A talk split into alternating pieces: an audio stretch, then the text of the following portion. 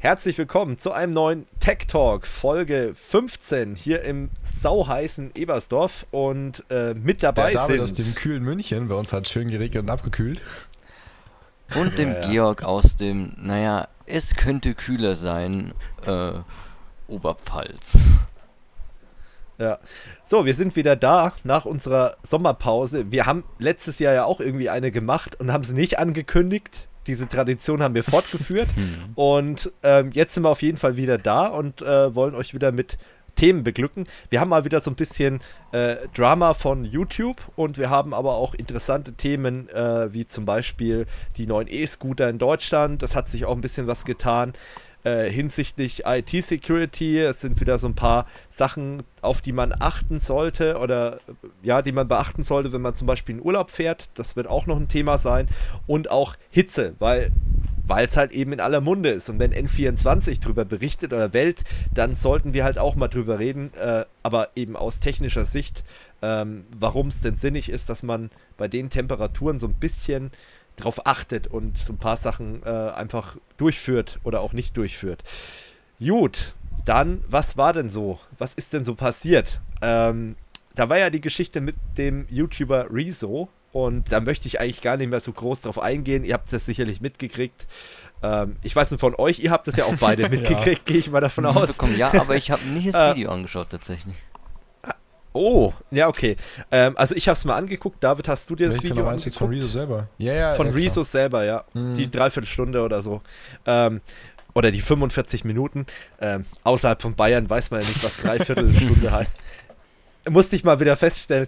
Ähm, ist einfach so. Nein, also ähm, äh, für die Leute, die es nicht äh, mitgekriegt haben, die unter einem Stein gelebt haben oder keine Ahnung, ähm, Rezo ist halt ein YouTuber, der eigentlich eher, naja, Musikvideos macht, ein bisschen Comedy, so ein bisschen Real-Life äh, Lifestyle. Keine Ahnung, ähm, was, wie man den Content von ihm eigentlich so zusammenfasst. Und ähm, ich muss ehrlich sagen, ich habe eigentlich wenig mit ihm zu tun gehabt, bis auf so ein paar Musikvideos bin ich halt mal drüber gestolpert vorher. Ähm, und ich habe natürlich auch mitgekriegt, dass er sich bei Artikel 13 engagiert hat. Also der hat ja mit Zollmecke zusammen ein paar Videos gemacht und hat äh, auch bei den Demos ganz gute Reden gehalten und hat sich da engagiert. Ähm, ja, und ich meine, es war ja Europawahl und ich hoffe, ihr wart auch alle wählen. Ähm, ich denke mal, bei uns hier, jeder von uns hier war wählen. Mhm. Ich hoffe, sonst, sonst äh, gibt es gleich Schläge hier. Da ähm, wird die Kabelpeitsche ausgepackt. Genau, der Bannhammer geschwungen. ähm, genau, und ähm, ja, und er hat halt einfach das zu ge äh, die Gelegenheit genutzt und hat gesagt, okay, ich gucke mir mal so an, was bietet denn die größte Partei hier, die größte Volkspartei in Deutschland, die CDU, äh, was bietet denn die so an und was macht denn die so und äh, kann man die wählen oder sollte man die vielleicht sogar wählen? und ist halt zum Entschluss gekommen, oh Wunder der Nacht, äh, nein, es ist gar keine Option, es ist auch, äh, also es ist eigentlich moralisch und es ist eigentlich, äh, wenn man rational an die Sache rangeht, eigentlich unmöglich, dass Leute in unserem Alter hier ähm, mit einer freien Lebenseinstellung, mit einer offenen Lebenseinstellung und äh, modern denkend, äh, dass so jemand überhaupt die CDU, CSU überhaupt wählen kann. Ähm, hat es halt auch belegt mit Fakten, also nicht einfach nur, ja, ich, ich denke mal, äh, das wird so sein, sondern er hat sich wirklich Sachen angeguckt, hat sich Fakten, manche zugegebenerweise ein bisschen überspitzt, aber es sind alles seriöse Quellen, anders wie es dann der ähm, Paul Ziemniak von der CDU behauptet hat, ist ja auch einer der jüngeren, in Anführungsstrichen, mit, ich glaube, 37 oder so. Ähm, der hat ja dann am Anfang noch in einem Interview behauptet, ja, das sind ja alles nur, ähm, das sind ja alles, wie hat er es genannt, äh, das sind ja keine richtigen Quellen, so nach dem Motto. Also wenn man sich mal die richtigen Quellen angucken würde, äh, oder wenn man sich die Quellen anguckt, dann weiß man Bescheid, das sind Pseudofakten oder wie er das genannt hat. Also total bescheuerte Rhetorik, also eigentlich völliger Humbug. Ähm, ja, und man muss eigentlich sagen, Rezo kann man relativ wenig vorwerfen aus, mein, aus meiner Sicht, weil äh, er hat einfach mal sich die Arbeit gemacht, er hat kein Geld dafür bekommen, das hat er jetzt mehrfach betont. Und es gibt auch eigentlich keine Beweise, dass er dafür Geld bekommen hat und warum sollte er und keine Ahnung, er ist ja bisher auch politisch und sonst was, bis auf mit Artikel 13 nicht in Erscheinung getreten, aber natürlich hat man ihn wieder vorgeworfen, man würde mit den Grünen zusammenarbeiten und so weiter, weil es halt auch um Umweltschutz ging. Ja, meine Güte, aber Umweltschutz ist halt aktuell in aller Munde und wenn man sich mal so anguckt, was die äh, Jugendlichen oder was die Leute unter 30 beschäftigt, dann ist halt Umweltschutz da mittlerweile ein großes Thema geworden, muss man halt äh, mal so sehen. Und ähm, deswegen hat er das halt auch behandelt. Ja, und was halt dann losging, ist halt eigentlich total absurd. Also wir haben dieses YouTube-Video, das im Internet steht und dann auf einmal fängt halt diese ganze CDU-Maschinerie loszulaufen, aber halt in tausend verschiedene Richtungen. Ne? Und äh, dann gibt es halt diese junge Hoffnung der CDU, den äh, Philipp Amthor, der, der, der ja als ähm, ja, wie, wie soll man sagen? Also die CDU schiebt den immer so vor, so nach dem Motto, das ist unser, unser junger Abgeordneter, der ist alters, also zahlenmäßig ist er jung. Aber wenn man sich den mal anguckt, dann denkt man eher, das ist ein, äh, was weiß ich, ein 80-Jähriger gefangen im Körper der von einem 26-Jährigen. der, der älteste äh, mhm. 26-Jährige der Welt, ne? Also der läuft da irgendwie mit, mit einer, also der läuft rum, erstens mal mit einem Outfit, das ist jetzt das Äußerliche, also ne, muss man auch unterscheiden. Das Äußerliche ist halt wirklich von einem 80-Jährigen fast, wie er sich äh, gibt, wenn er dann mal äh, zivil unterwegs ist. Also ansonsten siehst du ihn halt nur im Anzug. Äh, ist auch okay, kann, klar, als Abgeordneter, okay, klar, aber wenn du ihm halt so mal, ich habe mir ein paar Dokus angeguckt und wenn er dann irgendwelche Regionalauftritte hat und dann da irgendwie rumläuft, dann denkst du wirklich, okay, also 80-jährig, also mein Opa hätte sich ähnlich gekleidet. Ähm, und das ist halt schwierig, das ist jetzt das Äußerliche, aber auch sein Gedanken, äh, seine Gedanken sind halt schon sehr konservativ. Oh Wunder der Nacht ist CDU, klar. Äh, aber ähm, ja, es ist auf gar keinen Fall jemand, der uns hier mhm. repräsentiert oder für, ihr euch repräsentiert nee. durch also Philipp Amthor. Nee, also nee. Einfach nein. Ja. Ja, und du hast ja schon was Richtiges gesagt, äh, ja, Schleimscheißer, ja. weil er ist halt, er ist halt jemand, der hat schon diesen komplett, diese Rhetorik von einem Politiker, hat er schon komplett schon drauf. verdorben einfach. Ja. Und dann, nee, also einfach nicht. man, man merkt halt, äh, ich habe mir eine Doku angeguckt, ich glaube, das war äh, vom Y-Kollektiv oder irgendwie sowas, äh, wo sie den halt mal einen Tag lang begleitet haben. Und du merkst halt auch, wenn du ihn mal auf den Zahn fühlst, wenn du halt wirklich mal kritische Fragen stellst, du kriegst keine Antwort. Das ist genauso, da könntest du die Merkel fragen und die Merkel würde genau die gleiche Antwort geben oder eine ähnliche. Also der, der labert halt viel, aber im Endeffekt sagt er nichts. Also das ist eigentlich so die Königsdisziplin von einem, ja, von einem Politiker, die beherrscht er schon komplett. Also das kriegt er auf jeden Fall schon mal gut hin. Und ähm, was dann halt auch noch ist bei dem Typen, ich will jetzt nicht zu lang auf den Typen rumreiten, äh, weil die Zeit haben wir nicht, aber bei dem ist halt auch auffällig, wie ist der überhaupt in die Politik gekommen. Und ich weiß nicht, weiß es einer von euch, wie er da hingekommen ist, wohin Boah, bin ich gar nicht ist bisher? Nö. Okay. Äh, da habe ich mich nämlich auch mal informiert, weil ich bin da ja bei sowas immer sehr äh, skeptisch und äh, keine Ahnung. Also ich habe mich gefragt, wie kann jemand, der 26 ist, also so alt wie ich jetzt, äh, wie kann jemand schon so weit in der Politik sein, äh, während die ganzen anderen Politiker äh, jenseits der 30 sind und äh, da muss ja irgendwas nicht stimmen. Und äh, mein Bauchgefühl hat sich bestätigt. Ich habe dann mal ein bisschen nachgeforscht. Also es ist jetzt keine Vermutung, das sind alles Quellen, die stehen im Internet. Ich mache es jetzt mal wie Rezo. Äh, das sind Quellen, die stehen im Internet. Es gibt eine Doku darüber, da wurde das auch alles aufgezeigt. Philipp Amthor war Wahlkampfhelfer für Angela Merkel. Er selber ist in der CDU, in dem Ortsverband in den Nachbarverband von dem Verband von der Angela Merkel. Und er hat damals in der Jungen Union, wie er noch war, für Angela Merkel Wahlkampfhilfe betrieben. Für, die, äh, für den Bundeswahlkampf. Und dadurch ist er in Kontakt mit Angela Merkel gekommen und hat sich mit Angela Merkel, das hat er sogar mal in der Talkshow gesagt, unterhalten darüber, weil er gesagt hat, er möchte das weitermachen, er möchte das auch hauptberuflich machen, Politik. Und dann hat sie gesagt, okay, ich gebe dir einen Tipp, mach mal erstmal Regionalpolitik, weil aufsteigen tut, mal, tut man immer über Regionalpolitik und äh, fängt erstmal an und dann haben wir auch ein Beispiel hier bei uns im, im, im Landkreis, der Landrat von uns, der ist ja dann auch von der Regionalpolitik.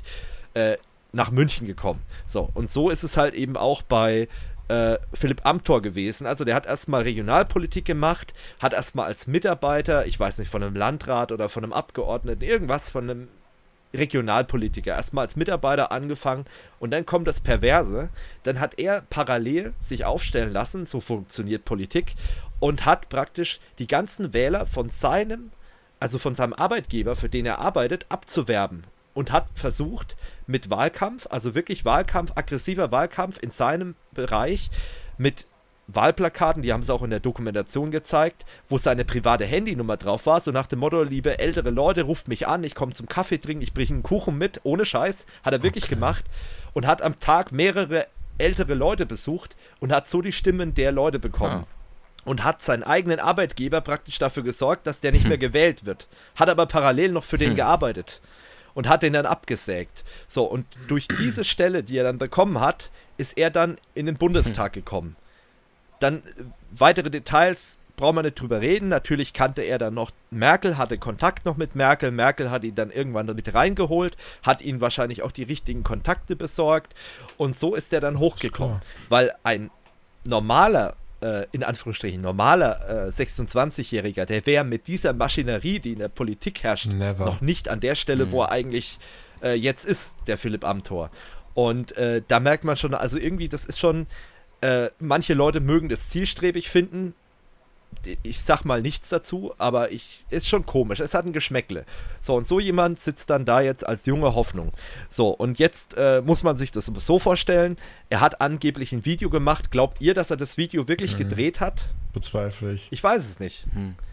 Also, ich, ich kann, also ich glaube dann irgendwie doch, dass es gedreht hat. Weil ich glaube, der Typ, wenn man den mal so ein bisschen verfolgt, der hat ein sehr großes Ego. Ich glaube, der hat wirklich gedacht, ich drehe da dieses Video und es wird geil. Und ich lade es dann auf YouTube hoch und ähm, es ist ja nie veröffentlicht worden. Da ist ja ein riesen Terz passiert. Er wollte ein Antwortvideo auf das Rezo-Video machen. Angeblich ist es gedreht worden im Konrad-Adenauer-Haus und ähm, da gibt es ja auch diese berühmte Szene aus Markus Lanz, aus dieser Talkshow, wo ihn halt Lanz fragt, ja, wie, wie ist denn der erste Satz? Und dann fängt er halt an, hey Riso, du alter Zerstörer. Mhm. Ne? Also, wo man schon wirklich vor Fremdscham fast im Boden versinkt und er feiert sich halt voll und findet es halt sau cool und äh, denkt halt, er äh, repräsentiert eine hippe Jugendkultur oder irgendwas. Mhm. Ich weiß nicht, was er denkt, keine Ahnung, aber es ist auf jeden Fall komisch. Und äh, ich glaube, er hat es wirklich gedreht. Und ich glaube aber, dass dann wirklich Leute gesagt haben in der Führung von der CDU, das kann man nicht bringen. Und ich glaube nicht, ehrlich gesagt, ich wie gesagt, ich bin weit davon entfernt, die CDU zu wählen, aber ich glaube nicht, dass es unbedingt an den Inhalten liegt, dass, weil ich glaube schon, dass er sehr linientreu ist, sondern in dem Fall wirklich, dass da Leute standen, die gesagt haben, ey, das ist so künstlich auf jugendlich gemacht, dass es sogar für uns zu peinlich ist, das zu veröffentlichen. Also, das ist meine Vermutung. Ich weiß es natürlich nicht, aber ich kann mir das halt bei diesen äh, Typen, bei diesem Philipp Amthor und Leute, wenn ihr den nicht kennt, googelt den mal, guckt mhm. auf YouTube, dann werdet ihr sehen, was es für eine Type ist. Und ähm, dann, dann werdet ihr relativ schnell sehen, ähm, das ist schon seltsam. Und äh, was bei Philipp Amthor halt auch so ein Ding ist, er ist ja rhetorisch, ist er ja nicht gerade auf den Mund gefallen. Also er kann sich wehren, der kann sich ausdrücken. Der hat ja auch mal, was ich ja sehr begrüßenswert finde, ich will ihn ja nicht nur kritisieren, die AfD mal im Bundestag in der Rede auseinandergenommen, wo er einfach mal geguckt hat, ähm, der ist ja auch Jurist, äh, eine, eine Schande für jeden Juristen. ähm, ähm, das ist Satire. Also, ne, nicht, dass ich gleich noch eine Anzeige bekomme wie Jan Böhmermann mhm. oder so von Anwalt von äh, Philipp Amthor oder von ihm selbst. Ähm, nee, aber äh, der ist ja Jurist und ähm, der hat sich damit beschäftigt, halt, welch, äh, wie die AfD praktisch Gesetze auslegt und dass das völliger Humbug ist teilweise. Und äh, die Rede ist wirklich sehenswert, weil da hat er sich scheinbar wirklich Gedanken gemacht. Also ich möchte den jetzt nicht nur komplett niederreden, ähm, aber er ist halt einfach wenn man den nur unter der Prämisse betrachtet, er soll halt uns repräsentieren, uns äh, Leute unter 30, äh, weiß ich nicht. Also da, glaube ich, repräsentieren noch andere Politiker, die, äh, muss man der Fairness halber sagen, äh, die über 40 sind, die repräsentieren dann eher die Jugendbewegungen als äh, der Philipp Amthor, der halt nur 26 ist. Wie heißt er nochmal von der SPD? Das ist schon der auch bei Artikel 13 so, wann ich für Namen? Äh, ähm, Wolken oder? Timo, Timo, äh, Timo Wolken, Wolken, so, Wolken. genau. Also der, Timo der Wolken, ist ja eher hm. an den jungen Leuten dran, genau. ne, als ein Philipp Amthor. Richtig. Ähm, da muss man auch dazu sagen, ähm, er hat ja zum Beispiel, weil ihr den gerade erwähnt, die SPD hat ja auch auf diese Rezo-Geschichte äh, reagiert.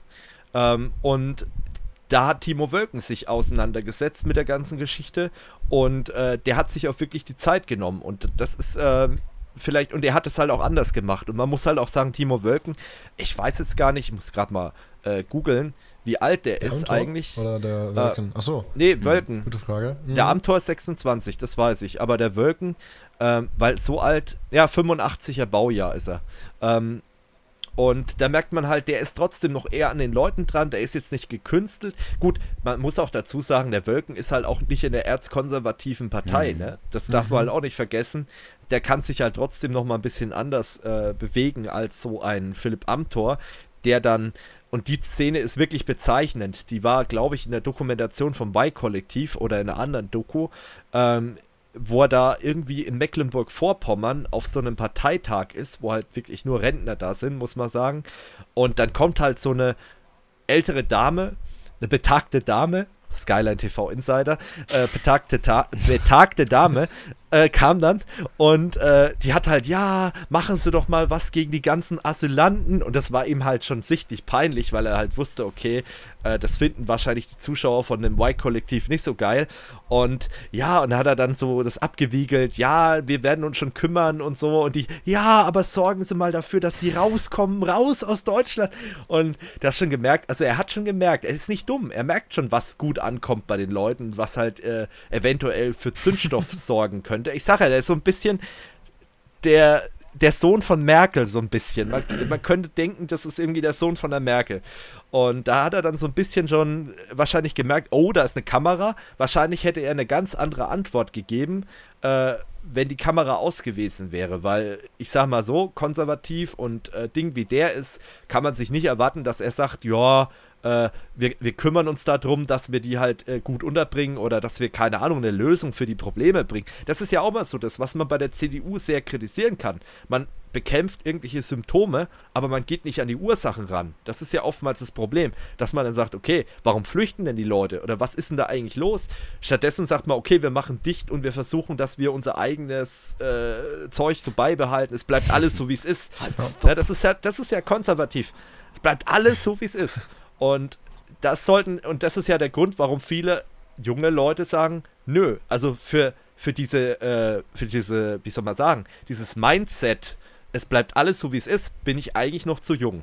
Und das ist ja eigentlich so äh, der, der Hauptgrund, warum viele Jugendliche oder junge Leute die CDU nicht wählen. Gehen wir nochmal zurück mhm. auf das Thema Rezo. mit äh, ähm, Rezo, genau, weil sonst äh, driften wir zu sehr ab. Ähm, was ist dann noch passiert? Äh, die CDU hat ein PDF veröffentlicht, wo die dann Stellung genommen haben, weil das Video haben sie nicht veröffentlicht. Ähm, ich weiß nicht, wie viele Seiten das waren, aber absurd. Glaub, 27 waren ähm, Ja, absurd. 27 Seiten, sagen wir mal 20, selbst 20 Seiten, ist absurd. Äh, das Ganze. Man hätte das wesentlich besser machen können. Und ähm, die Argumentation von denen war halt, ja, YouTube ist nicht oder Video ist nicht unser Medium oder Politik wird nicht auf YouTube ausgetragen. Und da muss ich sagen, das ist völliger Bullshit, weil die ganzen Medienberater oder diese ganzen Marketing-Heinis von den Parteien, die machen doch genau das, weil wenn es um Wahlkampf geht, dann gehen die auch in die sozialen Med Medien. Da siehst du dann auch eine CDU auf Instagram. Oder guck dir die Dorothee mhm. Bär an die ist ja auch auf Instagram und auf, und auf Twitter äh, und überall unterwegs. ja, genau.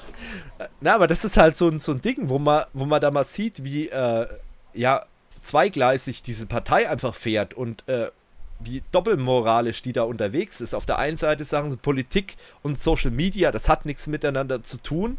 Und auf der anderen Seite, für einen Wahlkampf, da kann mhm, man das genau. instrumentalisieren. Hm.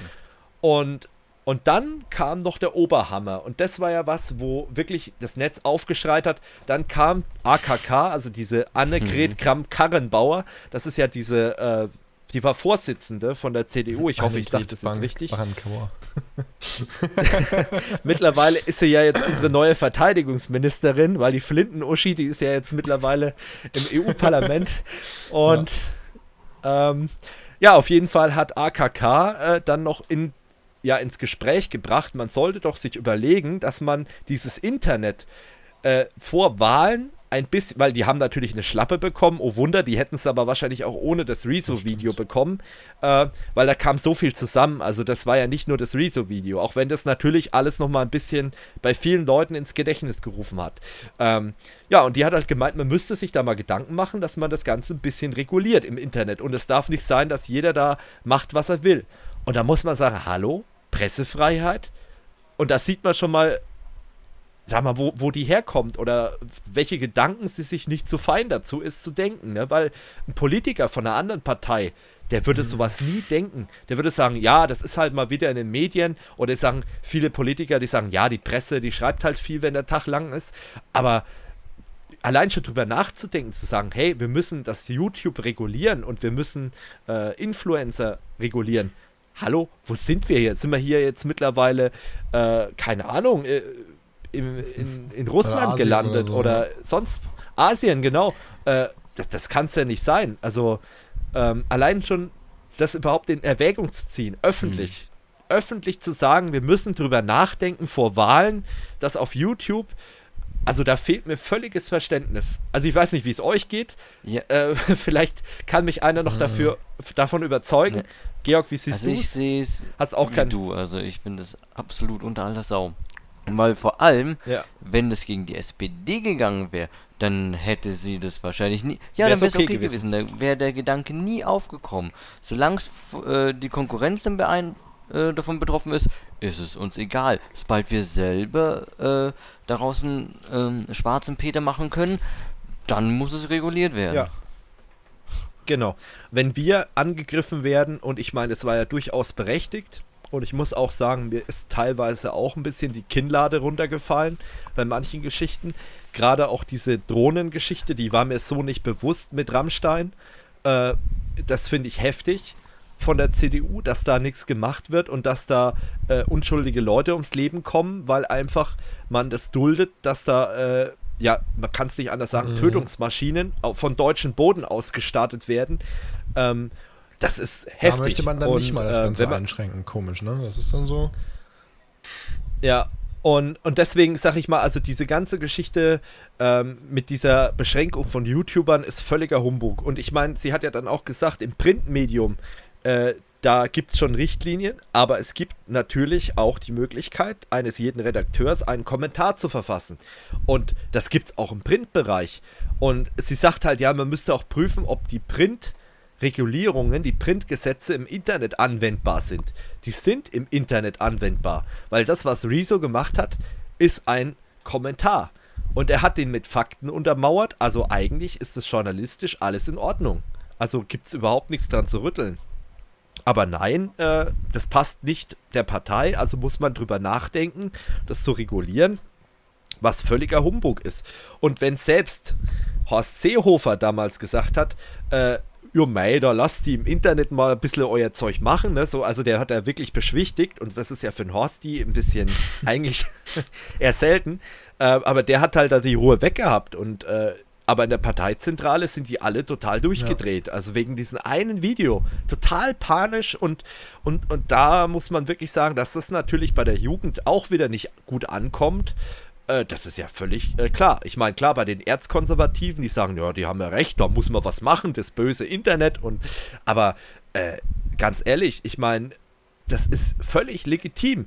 Das hätte genauso gut ein Leserbrief in der deutschen Tageszeitung sein können, dieses Rezo-Video. Wäre zwar ein bisschen lang geworden, aber ja, vom, vom ne, hätte auch auf jeden Fall. The ja. Theoretisch hätte das auch sowas werden können. Und dann führt man sich jetzt drüber auf, nur weil das Medium halt anders war. Natürlich erreichst du mit YouTube mehr Leute, aber man darf nicht vergessen, Rezo hatte halt auch eine gewisse Grundreichweite.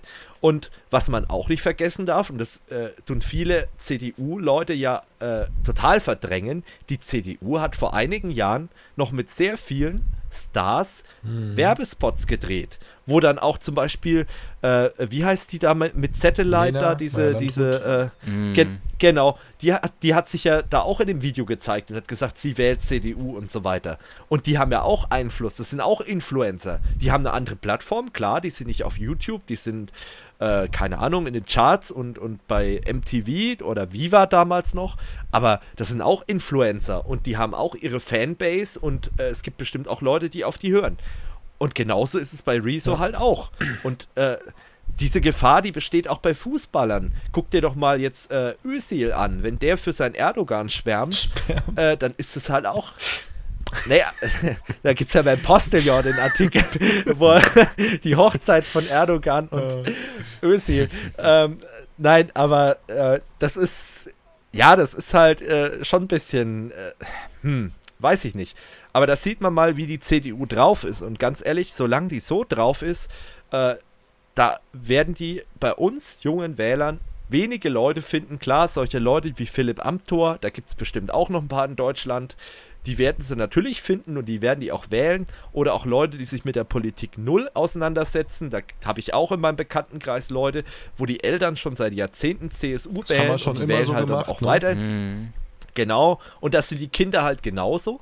Aber die Leute, die sich mal mit den Themen beschäftigen, die werden relativ schnell merken, die CDU, CSU ist keine Partei, die man als junger Mensch wählen kann. Das ist einfach Fakt, weil die einfach viele Sachen zu kurz denken und viele Sachen halt eben auf eine Zielgruppe zugeschnitten haben, die jenseits der ja. 50 ist, ich würde sogar sagen jenseits der 60 ist ähm, und eben auch dieses Mindset hat, es bleibt alles so wie es ist und äh, Veränderung ist immer schlecht. Und da ist halt wieder ein Punkt, wenn du dich nicht veränderst, dann wirst du Probleme bekommen. Und das ist ja was, was wir im Podcast sehr häufig haben, wenn wir über IT-Firmen reden, ich sag nur IBM oder so. Mhm. ähm, wenn du auf eine wenn du auf der Stelle stehen bleibst und wartest drauf, dass alles sich wieder zurückwandelt, dann wirst du definitiv scheitern. Das ist genauso wie mit der Digitalisierung. Wir können jetzt alle sagen, oh, Digitalisierung mag ich nicht, da gehe ich nicht mit. Kann man machen, aber man wird definitiv Probleme kriegen, weil die anderen machen alle mit. Man hat gar keine Wahl eigentlich. Und wenn man nicht mitmacht, hat man große Nachteile irgendwann. Und das wird nicht gleich passieren, aber in ein paar Jahren wird man es merken. Und das ist halt was, was die CDU noch lernen muss. Und das wird sie jetzt lernen, weil es ist, gibt ja bald wieder Wahlen mhm. und so. Und ich glaube, das Ergebnis wird böse werden.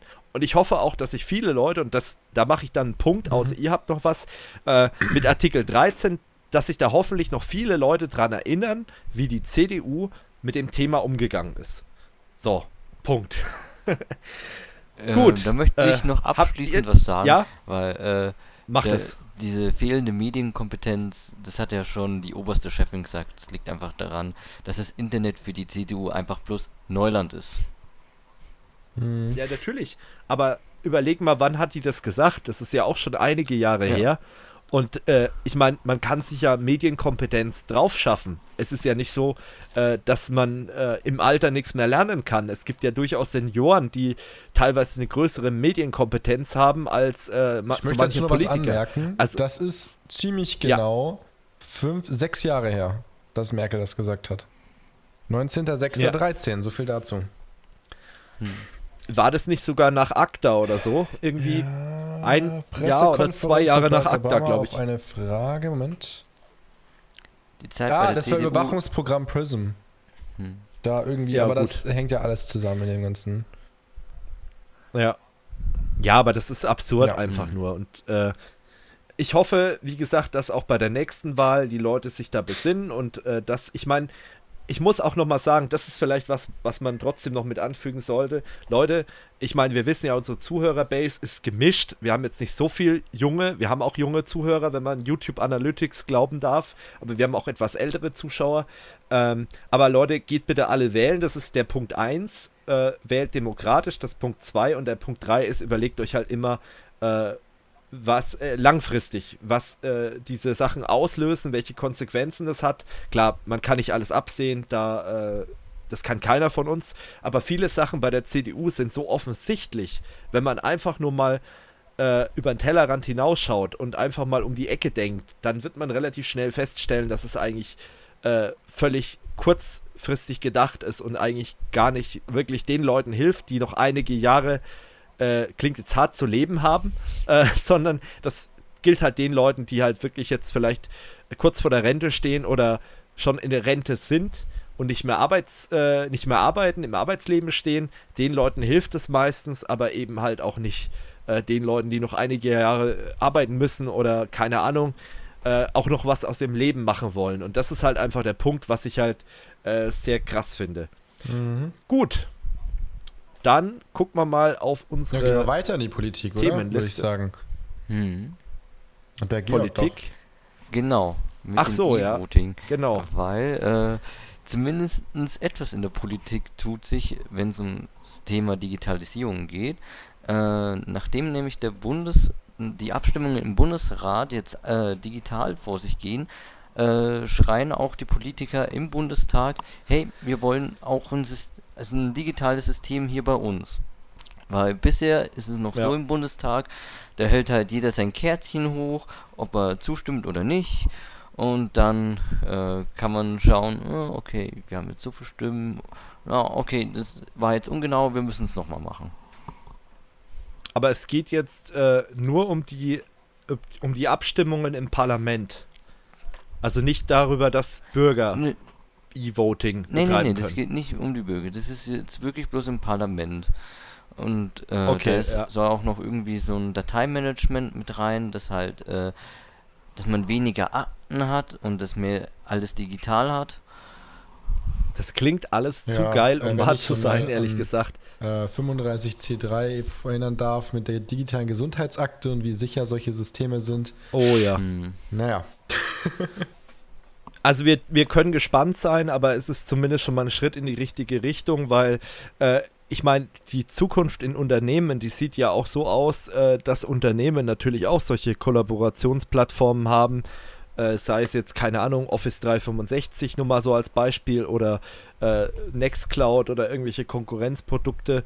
Ähm, das ist ja Zukunft und ich meine, es ist halt immer krass, wenn, ich meine, klar, Politik ist wahrscheinlich immer so, dass es ein bisschen hinter der Industrie hinterherhängt, aber ich meine, diese Produkte gibt es nicht erst seit gestern und in der Politik braucht sowas halt immer 10, 20 Jahre. Ähm, das kann es mhm. eigentlich nicht sein, ne? Und so gerade so Abstimmungen, ich meine, klar, ich als jemand, der IT-Security-Mensch ist, der sagt natürlich, okay, wenn ich sowas als E-Voting habe, dann kann ich sowas natürlich auch relativ leicht äh, fälschen. Aber, ähm, oder manipulieren oder wie auch immer, da muss man halt da wieder aufpassen. Aber ich bin halt auch jemand, und das habt ihr vielleicht auch schon gemerkt, der sagt, man soll das aber trotzdem machen. Also nur weil es eventuell, ich meine, beim Autofahren ist ja genau das Gleiche. Äh, niemand würde sagen, ich fahre überhaupt kein Auto, weil da könnte ja eventuell was passieren. Oder ich fahre keinen Zug mehr oder steige in kein Flugzeug mehr ein. Das machen nur die allerwenigsten. Und deswegen sollte man das auch bei den technischen Sachen äh, trotzdem wenigstens versuchen, solche Sachen zu nutzen und die halt dann so sicher wie möglich zu machen mit Technologie und mit äh, Leuten, die sich da Gedanken machen. Das ist einfach meine Meinung dazu. Mhm. Und das auch von Anfang an in der Programmierung, dass halt es am Anfang schon das Ziel ist, das möglichst sicher zu machen. Äh, genau, Security by Design, äh, schon beim Coding, ähm, dass man da gewisse Qualitätsstufe hat. Auch Zertifizierungen finde ich nicht verkehrt. Ähm, aber das ist halt, das sind wir in Deutschland noch sehr weit entfernt. Äh, was jetzt, gut, was jetzt für mich mal interessant gewesen wäre, aber das wird der Artikel jetzt nicht hergeben und ich habe jetzt auch noch nicht durch Googlen was rausgefunden, äh, wie weit es in anderen Ländern verbreitet ist, dieses E-Voting. Also ich könnte mir vorstellen, zum Beispiel in skandinavischen Ländern gibt es es schon seit fünf Jahren oder länger noch. nicht auch so? Oder ist es da, oder ist doch auch schon ja, das, das, nicht? Äh, ich überlege gerade, wie war das bei Artikel Da haben 13? sie zumindest mal so digitale Grafiken gehabt. Doch, da haben die Ach, doch da ging es ja, genau, da ging's ja um die Knöpfe. Gemeint, ja, ja, genau. Oder irgendwas war da doch. Ver ja, verdrückt, genau. ja, genau, also, verdrückt. Ja. Also das typische, ich genau. bin vom Mauszeiger ausgerutscht. Ja, also komisch.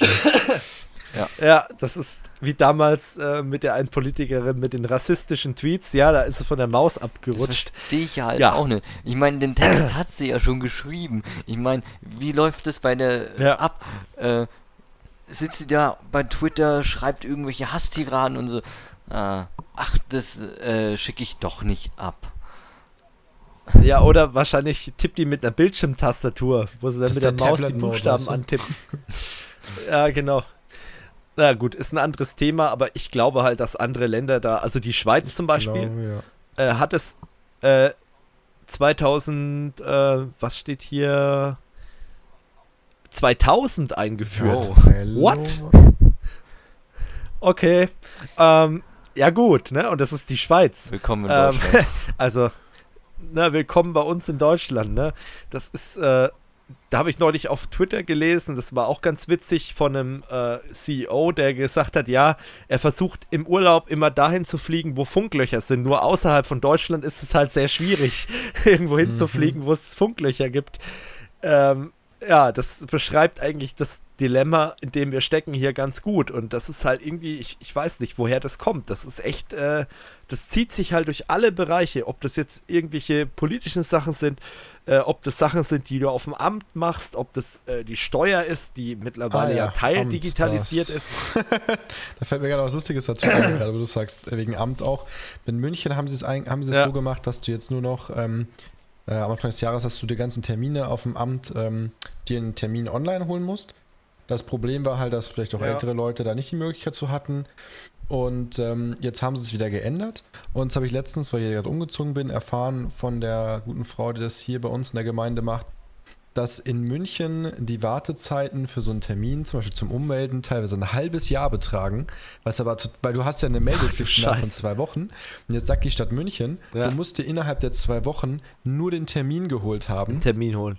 Damit du das machen kannst. Ja, und dann fragst du dich einfach nur so, was ist bitte falsch bei euch? What? Ja, das ist irgendwie krass. Ähm, ja. Thema, äh, Thema zum Beispiel ähm, Kollege, den ich aus, äh, der jetzt in Finnland äh, wohnt, der dahin ausgewandert ist, äh, der hat mir erzählt, zum Beispiel sowas, weil du sagst, mhm. meld, ummelden. Das geht in Finnland über ein Webportal. Da meldest du dich an, gibst deine Daten ein, das wird verifiziert über Perso oder keine Ahnung was und dann wirst du da umgemeldet. Das ist alles. Und dann funktioniert es auch. Das gleiche ist auch äh, mit äh, Autokauf das geht auch alles digital. Du gehst ins Autohaus, sagst, den will ich haben, dann äh, tust du da einfach auf ein Tablet unterschreiben und äh, loggst dich noch bei deinem Online-Banking an, kannst mit PayPal auch bezahlen zum Beispiel und dann ist es deiner.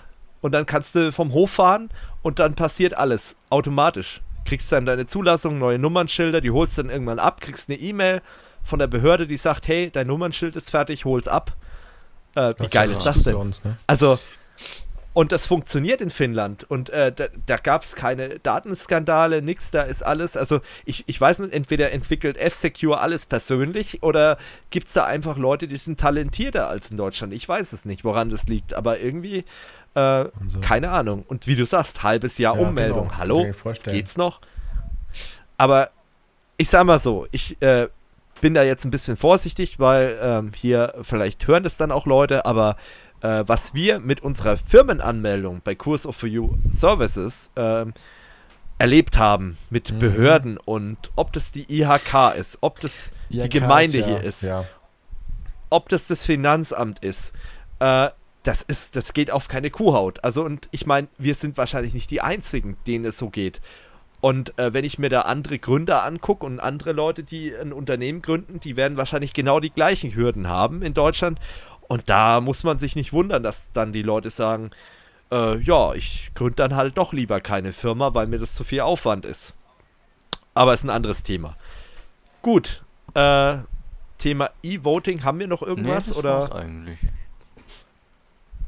Gut, dann kommen wir noch ganz kurz zum Thema, da möchte ich einfach mal drüber reden das ist wirklich YouTube-Kacke, weil ähm, ich könnte mir vorstellen, dass dann wieder Leute sagen, ja, warum habt ihr nicht drüber geredet? Oder ähm, ja, das ist einfach ein Thema, das wollte ich kurz anreden. Äh, das geht um eine, wie soll man sagen, eine Let's Player-Gemeinschaft von Gronk, Pandoria und äh, Herr Currywurst und Tobinator. Ähm, und da wurde jetzt der Currywurst ausgeschlossen ähm, aufgrund von ja, Fehltritten in seiner Beziehung. Also der hat, kurzum, der hat einfach seine Freundin dreimal betrogen und äh, Gronk und die anderen haben ihn halt dann einfach äh, aus diesem Kollektiv da ausgeschlossen und haben gesagt, nee, wir distanzieren uns von dir, wir wollen mit dir nichts mehr zu tun haben. Und ähm, das ist eigentlich alles, wo man sagt, ich habe vorhin zu David schon gesagt, im, im, in der Pre-Show, äh, ja, eigentlich ist es halb so relevant für den Podcast. Aber was halt dann wieder gekommen ist, das ist halt wieder dieses typische Internet-Ding.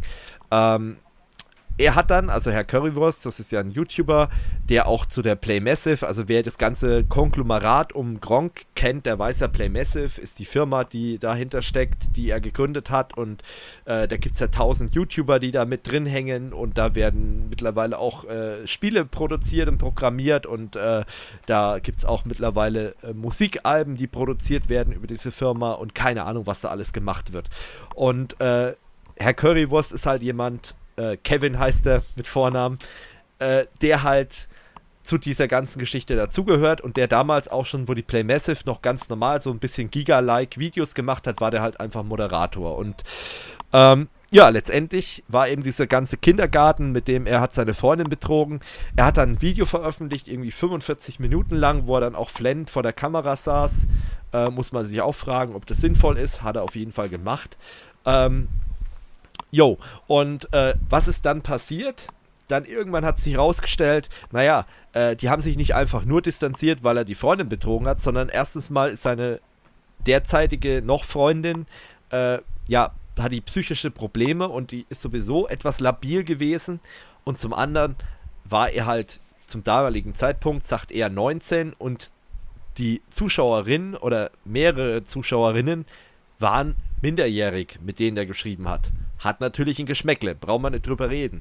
Ähm, und er hat es halt immer wieder gemacht. Und es gab scheinbar auch schon mehrfach den Versuch von Gronk und auch seiner Freundin, also Gronks Freundin, äh, die ja auch zu dem Freundeskreis mitgehört, die hat versucht, äh, mit ihm zu reden und darauf einzuwirken. Und er hat es halt trotzdem immer wieder gemacht. Also dreimal hintereinander hat er eben so einen Scheiß gebaut. Ähm, ja, und letztendlich, was ist dann passiert? Und das ist ja alles, sag ich mal, ja, das ist schon Promi-Flash, ne? Dieses ganze Thema eigentlich. Ja, das hat eigentlich nichts mit äh, uns zu tun.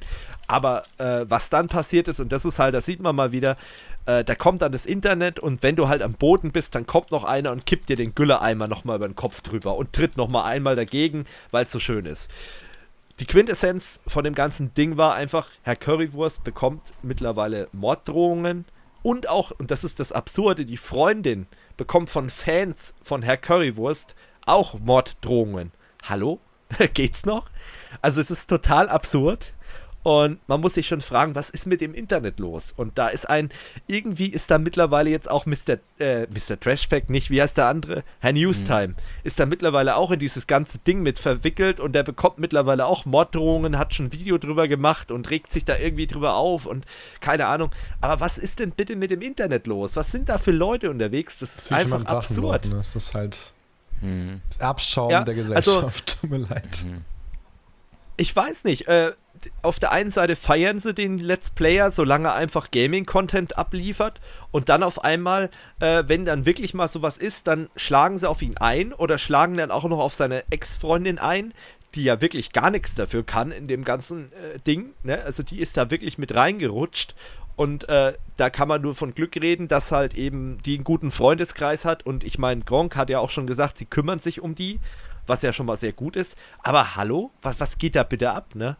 Also total verrückt. Ich weiß nicht, Georg, hast du das mitbekommen, die ganze Gott Nummer? Gott sei Dank nicht.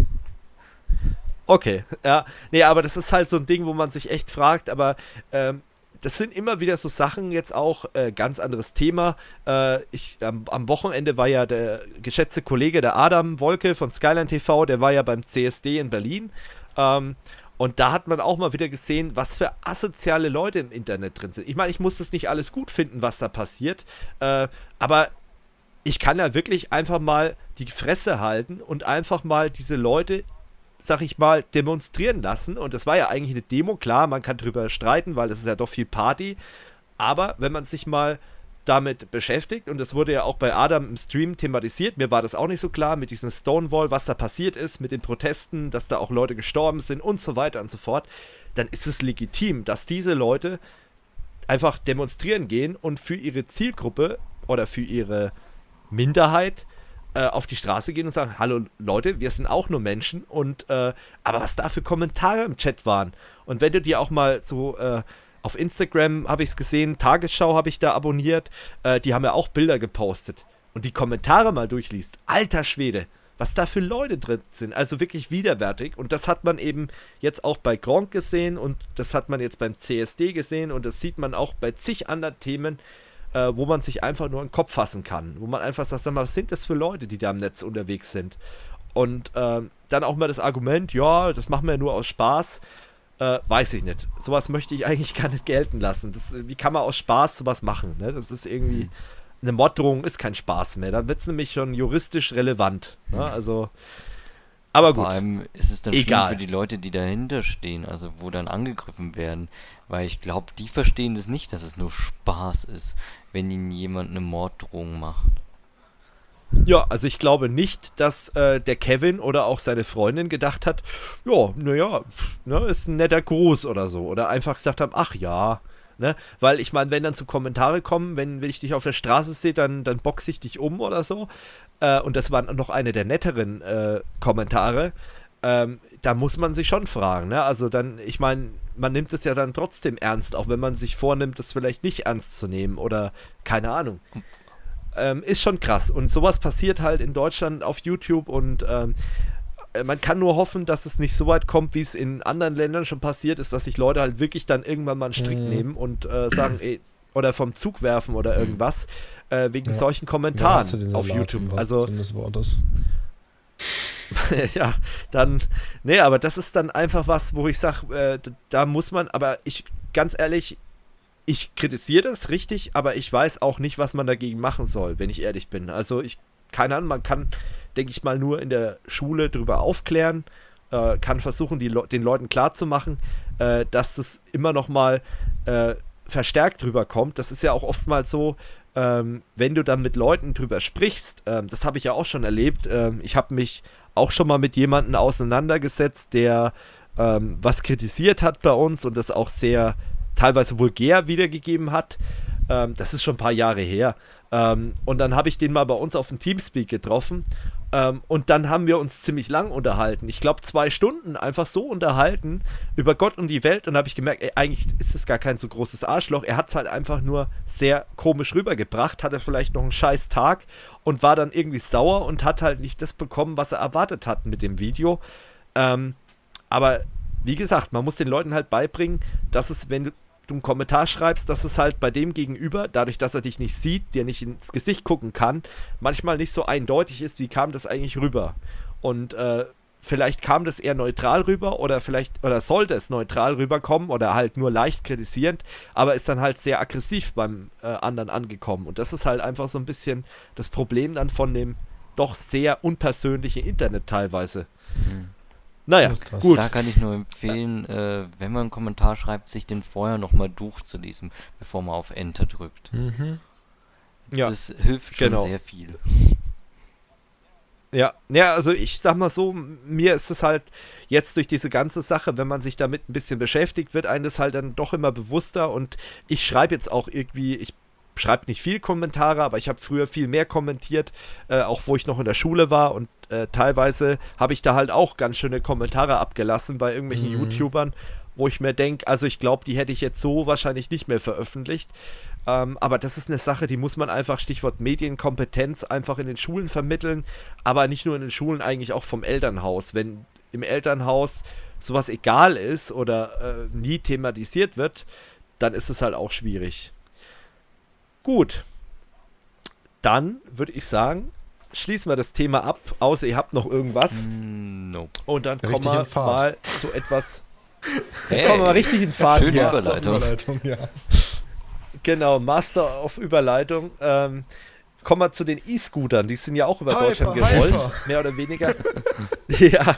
Und Apropos Hyper, Hyper, die äh, Scooter ist übrigens wieder da, ne? Also nur mal What? so, ähm, die waren äh, geheimer ähm, Headliner beim, äh, wie heißt das Festival, was Kraftclub veranstaltet? Ah. Dieses äh, in Chemnitz da, dieses. Ach, ach Gott, ich komme jetzt nicht drauf.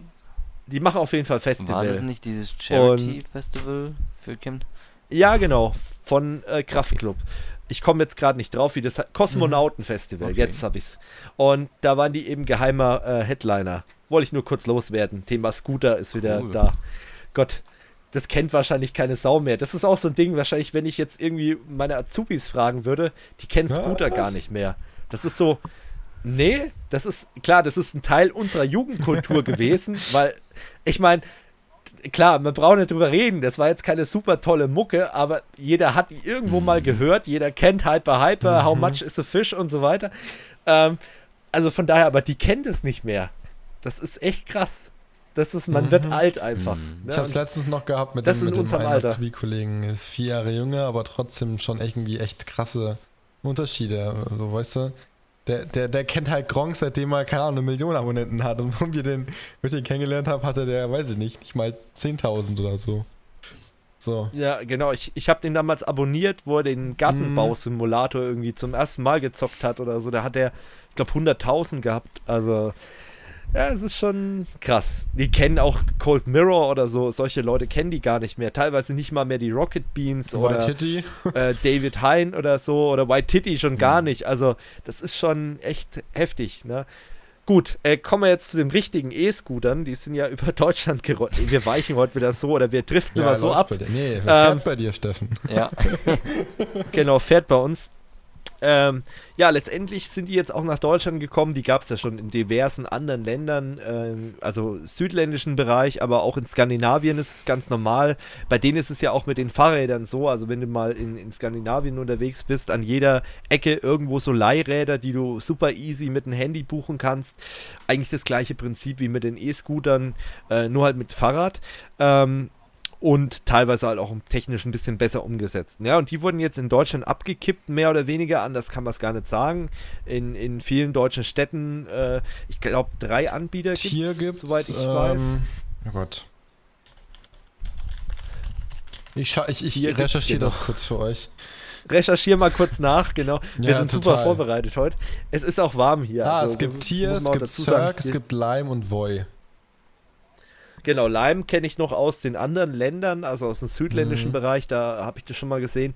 Ähm, ja, und wie gesagt, die sind jetzt über Deutschland hergefallen und haben gesagt, okay, die gesetzliche Lage erlaubt es jetzt, dass wir eben auch E-Scooter äh, verteilen. Ähm, und es ist ja so, dass du mit den Teilen, glaube ich, 20 Stundenkilometer fahren kannst. Die werden aber wie, mit, wie ein Fahrrad behandelt. Das heißt, du musst auf den Radwegen fahren oder auf der Straße. Und jetzt muss man sich mal überlegen, so eine Stadt mhm. wie München oder so, da fahren dann die mit diesen E-Scooter-Gurken fahren Helm dann auf der Straße. Die sind ja nicht mhm. dabei. Ohne Helm. Und die sind nee, ja auch nicht schnell, genau. sagen die meisten. Da die haben ja nur 20 km/h. Zwei Schritte schneller laufen, so ungefähr. Und ähm, Kollege von einem anderen Podcast, ähm, Grüße gehen raus, Bits und so Podcast, äh, der hat das getestet äh, und der hat gemeint, also auch in München, äh, hat er es getestet und der hat gemeint, ein Kollege ist mit der U-Bahn gefahren und er ist mit dem E-Scooter gefahren, der mit der U-Bahn war schneller als er. Ähm, das ist ja auch so ein Punkt, wo man sagt, also man ist nicht wirklich schneller, nur weil man auf einem E-Scooter unterwegs ist. Klar, man ist flexibler vielleicht, weil U-Bahn hat halt Start- und Haltepunkt. E-Scooter kann ich mehr oder weniger fast überall rumfahren. Aber ich muss die ja dann auch irgendwo wieder hinbringen in einer gewissen Zone, in einem gewissen Radius. Und ähm, das ist halt auch wieder so ein Ding. Und was mir absolut den Vogel rausgeschossen hat, äh, bei euch gibt es ja Öffnungszeiten für die E-Scooter. Das heißt, du kannst die nur bis 22 Uhr nachts benutzen. Also so eben mal mitten in der Nacht da durch die Gegend gurken, das kannst du vergessen. Was ja eigentlich auch cool wäre, wenn nichts mehr fährt oder wenn, keine Ahnung, äh, dann wäre es ja cool, wenn man sagt, okay, man fährt mit einem E-Scooter irgendwie heim, aber das geht ja hm. auch nicht. Das ist ja auch Quatsch. Ähm, dann das andere, der Aufwand. Äh, da fahren dann nachts Mitarbeiter mit ihrem Privatfahrzeug zum Teil, ne? Muss man auch mal festhalten. Da genau. fahren Leute mit Privatfahrzeug durch die Städte, sammeln die Dinge ein, geiern da auf die Teile, weil je mehr sie laden bekommen, desto mehr verdienen sie. Also allein sowas schon genau. teilweise, ich, ich würde wetten, dass die Leute dann nachts auch teilweise durch die, Stadt rasen und so Sachen. Einfach jetzt mal so. Weil das sie halt gut ne, sein. Ja, klar, weil, werden. Ja, ja, man muss dazu sagen, wie ist das Ganze entstanden? Das sind ja alles Start-up-Unternehmen. Also es gibt kein Unternehmen, äh, das E-Scooter vermietet, äh, was schon etabliert ist, weil dieses Modell gibt es halt noch nicht so lang und äh, da gibt es einfach keinen, äh, es gibt einen recht großen, das ist glaube ich Lime, die sind mit am größten, aber äh, ansonsten kannst du nicht sagen, dass es gefestigte Unternehmen sind. Also mhm. da werden auch noch einige, sag das ich mal, pleite mit gehen. O-Bike in München, wo ich, ich habe damals getestet, habe auch ersten Tag gemerkt, es war scheiße, habe meine Kaution wieder rausgezogen, weil die hatten ja damals, glaube ich, irgendwie, was war das, für Studenten, Schülern, Auszubildende 75 Euro, für alle anderen 190 oder so. Und die sind ja dann auf einmal weg gewesen von der Bildfläche und die ganzen Leute haben ihre Kaution nie wieder gesehen. Also das kann da genauso ja. laufen. Ja, also das ist alles so ein unklarer Punkt noch und auch, sag ich mal, diese, äh, wie das halt in Deutschland geregelt ist, es ist teilweise überreguliert, teilweise ist gar nicht reguliert. Das ist halt alles so ein bisschen, an manchen Punkten hat man sich unnötig lang aufgehalten. Ähm, und an manchen Punkten einfach gar nicht drüber geredet. Und diese, klar, diese Freelancer, okay, das kann, kann man machen, aber eigentlich ist es intelligenter zu sagen, okay, man bietet auch die Möglichkeit, irgendwo die Dinger stationär zu laden. Dass man irgendwelche Sammelpunkte hat oder ja. irgendwas. Das macht eigentlich in meinen Augen mehr Sinn als nochmal, und da kommen wir wieder zum Thema Umweltschutz und Ökobilanz, wenn dann irgendwelche Leute da mit einem Diesel durch die Gegend ballern und die Dinger einsammeln, aufladen, wieder irgendwo hinlegen, äh, das ist ja auch alles andere als ökologisch. Ähm, ja. Da muss man auch noch überlegen, wie, wie man das in den Griff ein, bekommt. Wo du es gerade sagst, mit dem, äh, mit dem, also genau, die müssen jetzt ja. gewartet werden, zum anderen, die Hersteller haben zum Teil ja eine Lebenserwartung von nicht mal einem, von einem halben Jahr angegeben von den Teilen. Also das ist ja auch gar nicht nachhaltig. Nee, nachhaltig ist was anderes. Ich meine, die müssen ja auch genau, billig ja. hergestellt werden, weil man zahlt ja jetzt auch nee. nicht so viel dafür.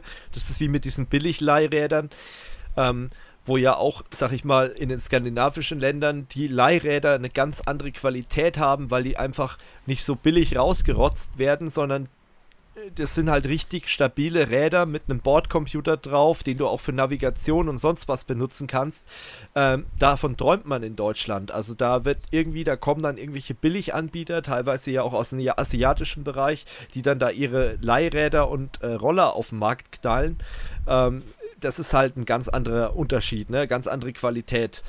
Und ähm, ja, Material braucht man nicht drüber reden. Das Zeug wird wahrscheinlich alles super billig Klar. irgendwo in China gefertigt, kommt dann über einen Container hier nach Deutschland. Und wenn so ein Ding kaputt geht, ich glaube nicht, dass es repariert wird, sondern ja, es wird einfach weggeschmissen. Also Kleinigkeiten mit Sicherheit. Äh, mit Sicherheit werden da Kleinigkeiten getauscht, aber ich kann mir nicht vorstellen, wenn das Ding jetzt einen etwas größeren Schaden hat, äh, dass ja, dass man da sich die Arbeit macht, weil das ist gar nicht vorgesehen in diesem Geschäftsmodell, dass man da irgendwie große Reparaturen durchführt.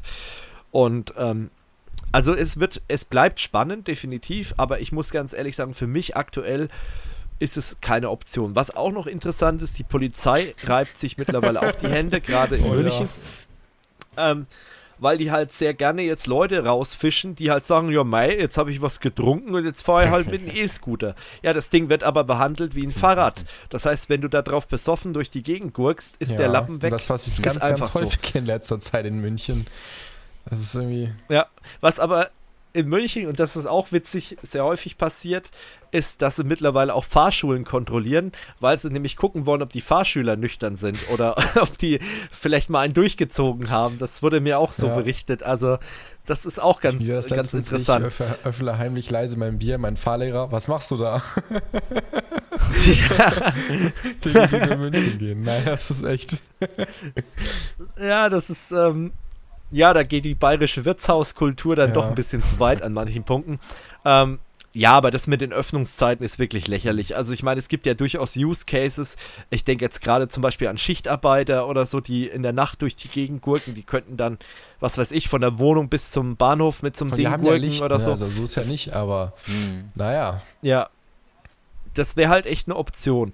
Ähm, die Bremse ist natürlich auch interessant, weil Weißt Vielleicht du das? kann ich so sagen, von denen, die wir in Münster ausprobiert hatten, bei den, von den vier Modellen ja. war bei dreien die Bremse zum Teil so im Arsch oder gar nicht richtig funktioniert, dass ja lebensmüde. Da kannst du ja schneller abspringen. Oder genau. zum Teil, wie du auch wo vorhin schon Sachen mit den Musst genau. halt wie genau. beim Longboard ja. dann Oder mit dem Fußbremsen der eine dann. Kollege hatte einen, da war hinten dieses Schutzblech, dieses Mini-Schutzblech fürs Rad, war so im Arsch, dass die ganze Zeit ins Rad hinten rein hat das Hinterrad blockiert. So. Geil. Ähm, bei den Bremsen wollte ich darauf hinaus, dass es ja für Deutschland äh, eine extra ähm, Edition gibt, weil das gibt es nur in Deutschland, dass die sowohl eine Vorder- als auch Hinterradbremse haben müssen. Die äh, E-Scooter. Das wusste ich auch nicht, das habe ich neulich äh, gelesen. Das gibt es nur in Deutschland. Mhm. Das, äh, ist in anderen Ländern gar kein Thema gewesen, aber in Deutschland ist es gesetzlich so geregelt, wo natürlich auch die Anbieter dann richtig Bock drauf hatten, in Deutschland E-Scooter mm. rauszuhauen, weil da mussten sie natürlich wieder andere anfertigen. Mm.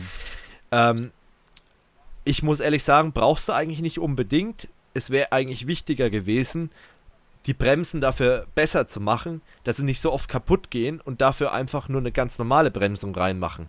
Aber nein, es sind mhm. eben Vorder- und Hinterradbremsen drin und die gehen halt, wie ja. du sagst, relativ schnell kaputt. Toll. Äh, hat man auch nichts gewonnen. Ich habe hier noch passend so. dazu gerade was gefunden, relativ aktueller Artikel vom Spiegel, der ist auch noch gar nicht so alt. Ähm, ja. Und zwar hat man wenn man sich mal die Zahlen anschaut, festgestellt, dass das Ganze, also eigentlich war es so gedacht, dass eben damit auch private Fahrten mit dem Pkw und so weiter wegfallen. Aber in der Regel die meiste ja. Nutzung immer am Wochenende passiert und die meisten, also das zumindest kommen sie bei dieser Auswertung daraus, das Ganze als Spaßmobil genutzt wird, aber kein wirklicher Ersatz für private Pkw oder andere, naja, mobile Verkehrsmittel mhm. macht.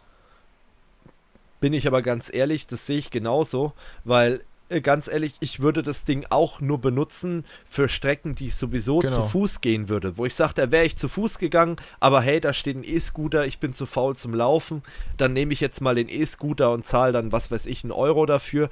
Ähm, also das ist halt auch eine Geschichte, ähm, da zu denken, okay, dann würden die Leute nicht mehr mit dem Auto fahren, ist, nee, also äh, glaube ich, Da finde ich zum Beispiel in München oder in Berlin dieses ganze... Ähm mit, dass du mit dieser Elektroschwalbe rumfahren kannst, mit der Emmy, finde ich noch deutlich sinnvoller. Da kannst du so mal längere Strecken fahren, noch mal wen mitnehmen, gescheit. Okay. Ähm, preislich bist du auch bei 19 Cent. Aber da hast du wenigstens ein richtiges Verkehrsmittel dabei. Du bist auf der Straße und auch wenn es nur 45 ja. oder 47 sind, die es fährt, ist halt einfach. Äh, du, du bist halt nicht irgendwie diesem Zielspalt. Ja, auf dem Fahrradweg fahren sie dich alle um, auf der Straße aber genauso. Ja, toll, was machst du dann? Ja, eben, also das, das ist, ist, auch Quatsch. Ja. Also da kann man sich auch nicht wirklich angenehm fortbewegen. Angst, also ganz ehrlich, wenn ich mit dem Fahrrad fahre, wenn ich mir überlege, fahre ich auf Fahrradwegen, die sind eh schon teilweise zu eng und hier in München voll, dann muss ich auch noch darauf achten, dass jemand, der da vielleicht, wer weiß, vielleicht sogar angetrunken, auf so einem E-Scooter rumeiert und ich meine, ich in mein, München ist so alles möglich. Sind das so 6, 7 Zoll Rädern, fährst du halt einfach nur nicht so gerade und nicht so, ich sage jetzt mal einfach äh, schlangenlinienfrei, wie wenn du auf einem Fahrrad mit größeren Rädern bist. Das ist halt was ganz anderes. Und ich meine, es kann halt auch nicht jeder immer perfekt fahren. Nur da sind junge Leute von jung bis alt. Der eine hat vielleicht ein bisschen Gleichgewichtsprobleme oder so. Und dann fahren die da auch noch auf dem Radweg ja. rum. Also, und vor allem auf der Straße ist ja noch schlimmer. Ja. Ja, also da, da bin ich voll dabei. Also da, ich bin ganz ehrlich kein großer Fan davon und ich meine, ich verstehe, dass es Spaß macht, aber ich glaube halt, dass es äh, weder nachhaltig ist noch irgendwie äh, ja die ja die Abgase in den, in den Städten reduziert.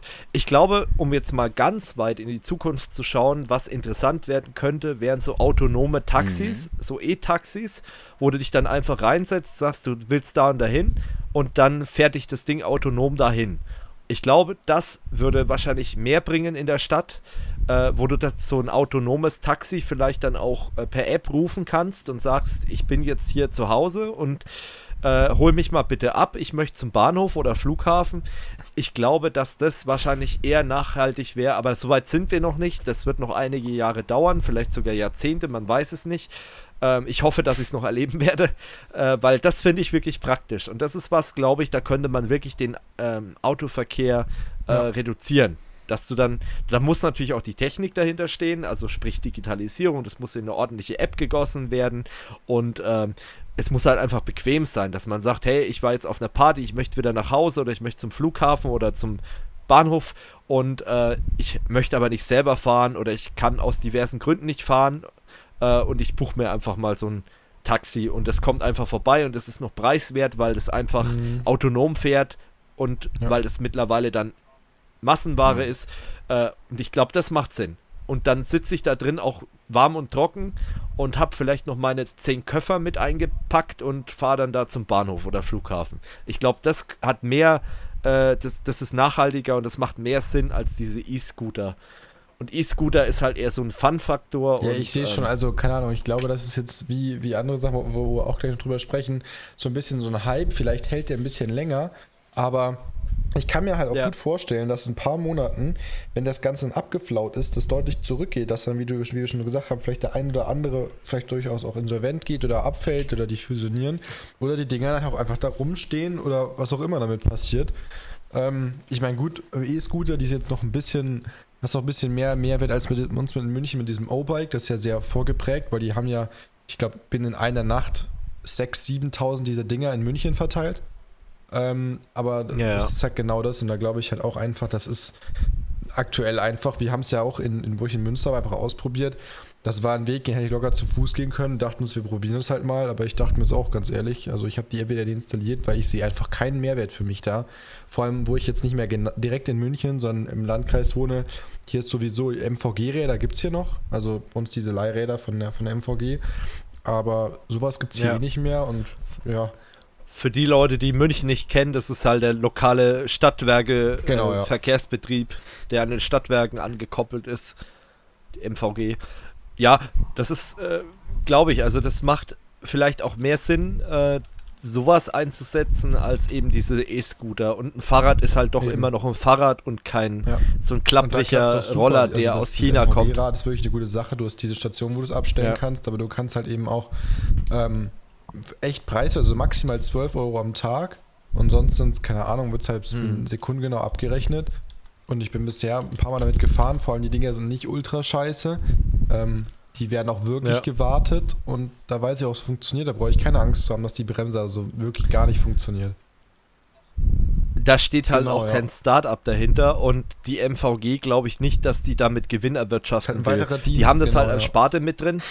Genau, und das äh, tut sich halt quersubventionieren und für die ist es halt eine gute Werbung, weil dann bei den Bürgern eben die MVG in einer guten Erinnerung ist, weil die sagen, hey, die haben auch gute Leihräder, das funktioniert und ich glaube, ihr habt ja auch diese My äh, MVG-App ja, oder so. Du kannst ich also über das Carsharing wirst du weitergeleitet. Übrigens, das äh, E-Scooter ist so, dass das MVG in Verbindung mit Tier irgendwie kooperiert.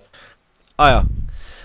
Genau das ist ja auch so ein Ding, äh, da ist München halt auch sehr weit schon. Ihr habt ja dann auch diesen mhm. M-Login, wo man versucht, jetzt mehrere genau. Dienste, also aktuell ist es noch grottig, so was ich gehört ja, habe von Leuten. Nicht so gut. Ich kann ähm, jetzt auch aber, umstellen, das ist ein bisschen nervig, aber die Idee dahinter ja, ist auf jeden Fall gut. Ja. Die Idee ist gut. Genau, ich habe einen Login, der über die Stadtwerke kommt oder über die Stadt eigentlich und dann kann ich mich bei diversen Diensten einloggen damit.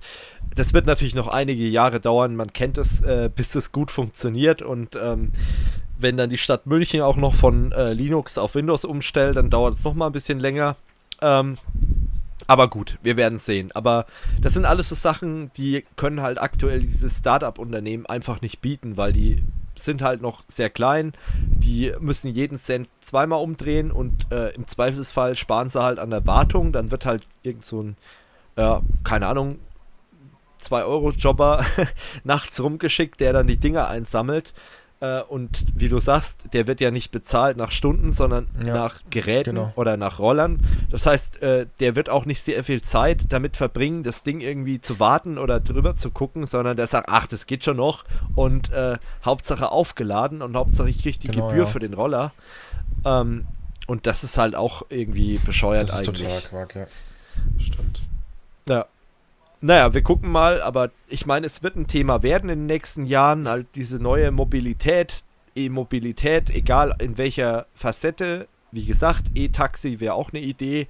Äh, und mal, mal, mal, gucken einfach mal, wie das weitergeht. Das kann auf jeden Fall interessant bleiben. Und ähm, auch wie sich das entwickelt mit den Rollern. Ich meine, aktuell sind alle gehypt. Jeder will es mal ausprobieren. Ähm, dadurch nehmen die natürlich jetzt erstmal Geld ein.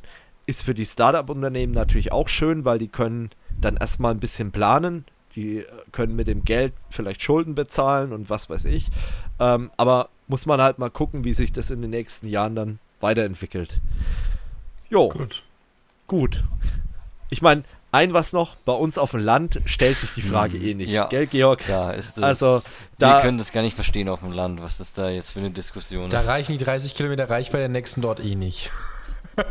ja, und wenn, dann genau. holt man sich einen Ich sag mal so, du bist froh, Ja. Genau, du bist froh, wenn einmal am Tag der Bus fährt mhm. im Dorf, ne? Das ist halt so. Aber gut. Ähm, anderes Thema, etwas schöneres Thema vielleicht.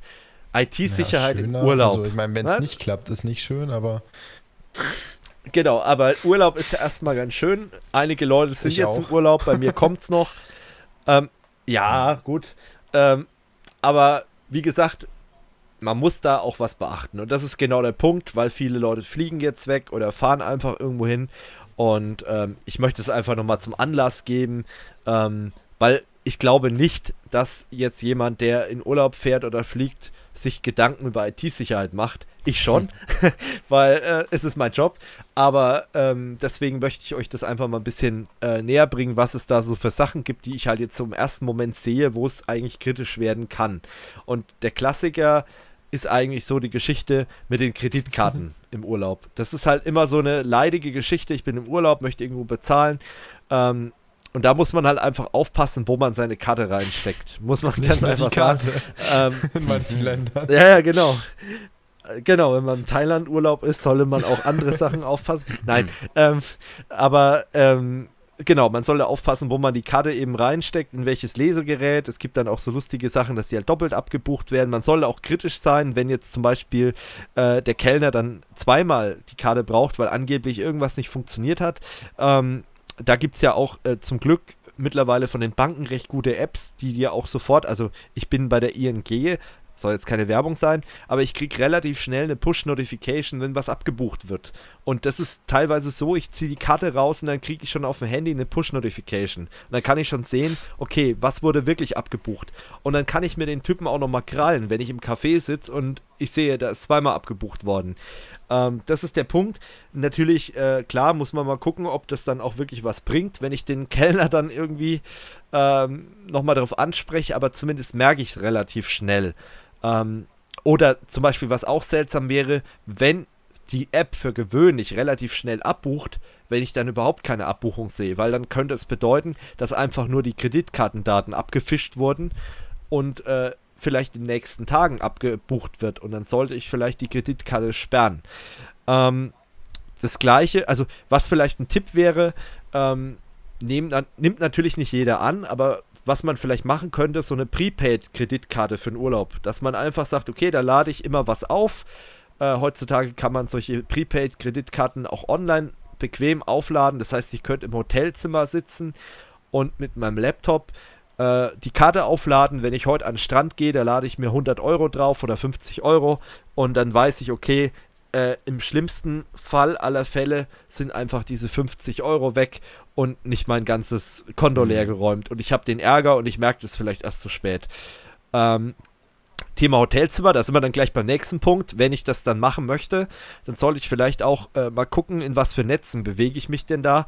Äh, bestenfalls äh, benutze ich einen VPN-Tunnel, das heißt, ich ja, nehme VPN-Client, äh, gehe damit ins Internet, weil man weiß halt nicht, äh, was so alles in so einem WLAN-Netzwerk rumkreucht und fleucht. Und was halt auch immer sehr vernachlässigt wird, äh, ist das Thema, naja, jetzt habe ich einen VPN-Tunnel, aber mein Gerät, nichtsdestotrotz, ist ja trotzdem im WLAN erreichbar. Das sollte darauf achten, dass die Windows Firewall, Windows 10 Firewall zum Beispiel, den Status öffentlich hat und dass die auch eingeschaltet ist. Viele schalten die zu Hause ab, wenn sie das Notebook zu Hause haben, äh, ist natürlich auch keine gute Idee.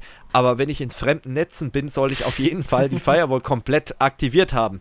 Und da gibt es extra bei Windows diese Zonen, die gibt es glaube ich seit Windows Vista, äh, wo man dann sagen kann, äh, ich befinde mich in einem öffentlichen Netz, also mach bitte alles dicht, ich befinde mich im privaten Netz oder im Firmennetzwerk und äh, dahinter steckt halt ein gewisses Regelwerk. Und wenn ich sage, ich bin im öffentlichen Netz, dann werden halt eingehende Verbindungen mehr oder weniger komplett äh, deaktiviert. Weil, was nämlich auch schon vorgekommen ist, in Hotels äh, gibt es Leute, die im WLAN sitzen, darauf warten, dass da Geräte sich einloggen und die versuchen die Geräte dann einfach mit einem Trojaner zu infizieren. Und wenn die dann halt irgendwelche Schwachstellen äh, finden, ich sag nur SMB-Lücke damals, äh, dann ist das Gerät äh, infiziert. Oder wenn jetzt wirklich ganz schlampige Hotels äh, selbst infiziert werden und die Rechner vom Hotel gibt es alle schon. Ich habe schon mal in einem Hotel übernachtet, wo ich den Drucker von der Rezeption ansteuern konnte aus dem Gäste-WLAN.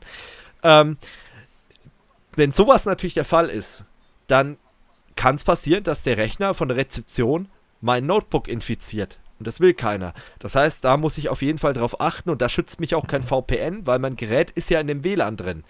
ne? und baut ja nur die ausgehenden Verbindungen über den VPN auf, aber eingehende gehen natürlich weiterhin, weil das Gerät ja drin ist im WLAN-Netzwerk.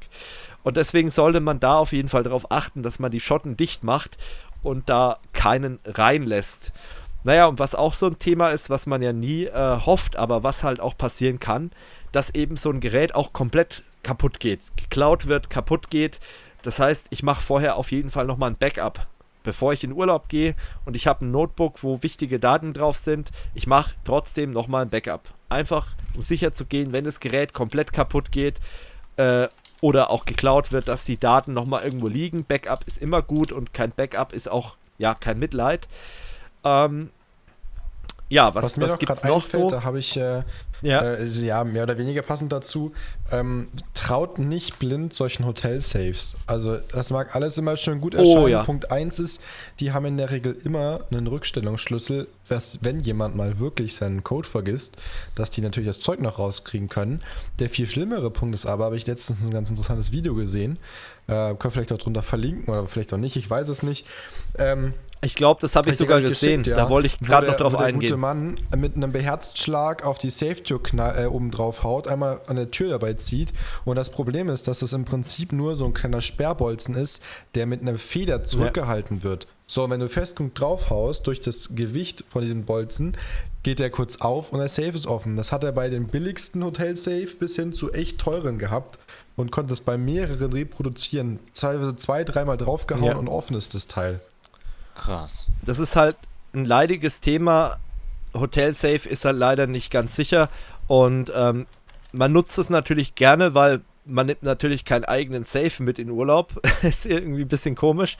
Ähm, nee, war doch ein anderes Video. Ich wollte eher auf eine mhm. andere Thematik eingehen, eher die Thematik ähm, Social so, Engineering. Ja. Da haben nämlich Leute versucht, einfach mal äh, in der Rezeption äh, anzurufen oder bei der Rezeption und zu sagen, hey, ich äh, bin gerade im Zimmer XY. Also ich fange mal von vorne an, die haben es eigentlich ganz anders gemacht. Die haben gewusst, okay, der Hotelgast, der geht, äh, was weiß ich, ist jemand, der geht halt auf Ausflug, wie auch immer, ähm, und haben dann früh mit der Putzkolonne sind die in das Zimmer rein und haben einfach gesagt, ja, ich bin der Gast, lassen Sie sich nicht stören, putzen Sie ruhig weiter. Und wie die dann raus sind, sind die einfach im mhm. Zimmer geblieben und die Reinigungskraft hat halt nicht mehr hinterfragt, ist es jetzt wirklich der Hotelgast? Jetzt waren die allein im Zimmer und dann haben die einfach über das Zimmertelefon an der Rezeption angerufen. Und wenn das passiert, dann hinterfragt doch die Rezeption nicht, ist es jetzt wirklich der Hotelgast oder ruft mich da irgendjemand anders an? Weil es ist ja die Nummer vom Zimmer. Mhm. Und die haben da angerufen und gesagt, hey, wir kommen nicht mehr an den Safe ran und dann haben die den Hausmeister eben mit dem Generalschlüssel hochgeschickt und haben einfach den Safe aufgemacht. Haben die Sachen rausgepackt, haben sich noch nett bedankt und sind dann einfach rausgegangen aus dem Hotel. Zeug, ja. Safe leer und äh, kein Mensch kann nachvollziehen, was da passiert ist. Und äh, das ist einfach eine Geschichte, dessen muss man sich bewusst sein. Es, es ist schwierig, muss man ganz ehrlich sagen, da Alternativen zu finden, die besser sind. Aber Hotel Safe ist leider Gottes sehr schwierig da ist wahrscheinlich sogar noch ein Safe oder ein Schließfach an einem Bahnhof wahrscheinlich noch sicherer, zumindest in Deutschland, als ein Hotelsafe. Muss man stimmt, wirklich ja. so sagen.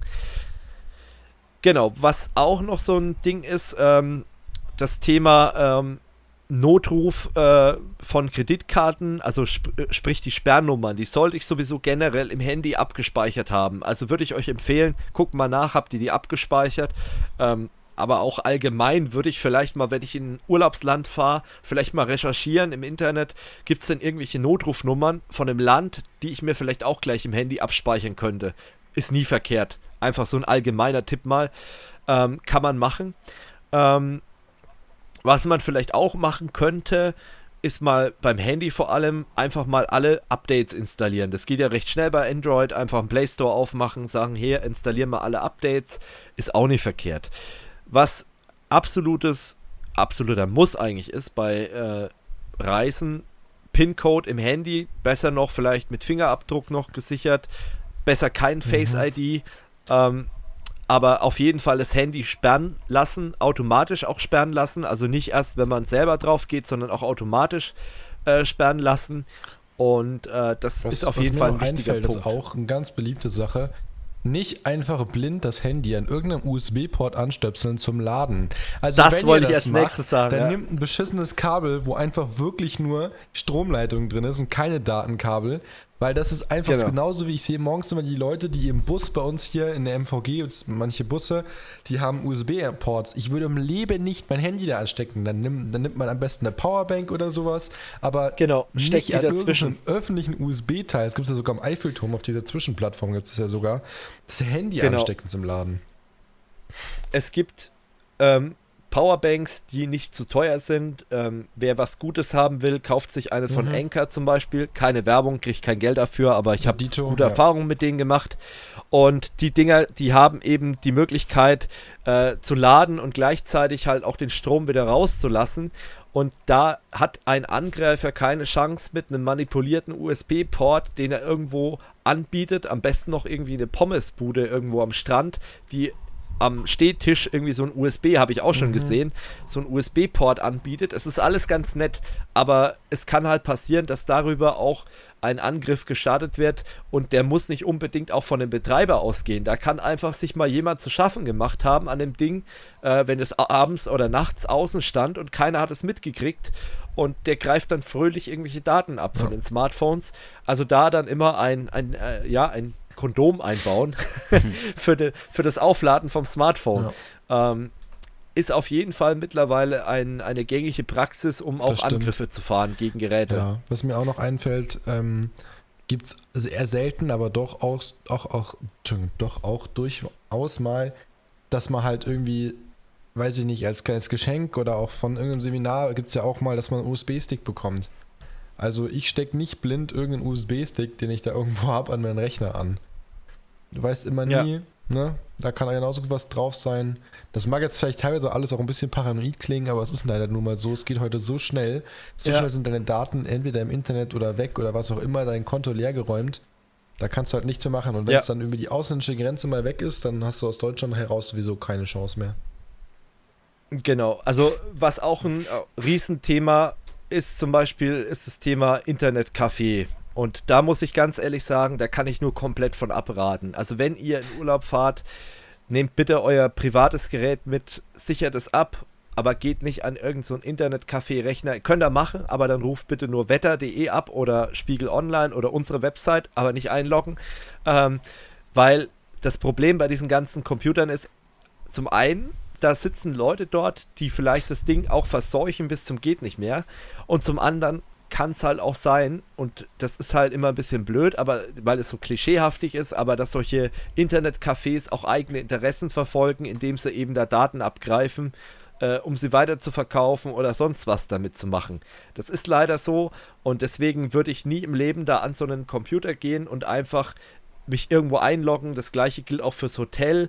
Äh, Hotel-PCs und da am besten noch im Online-Banking drin rumwursteln oder irgendwie bei Amazon irgendwelche Sachen kaufen.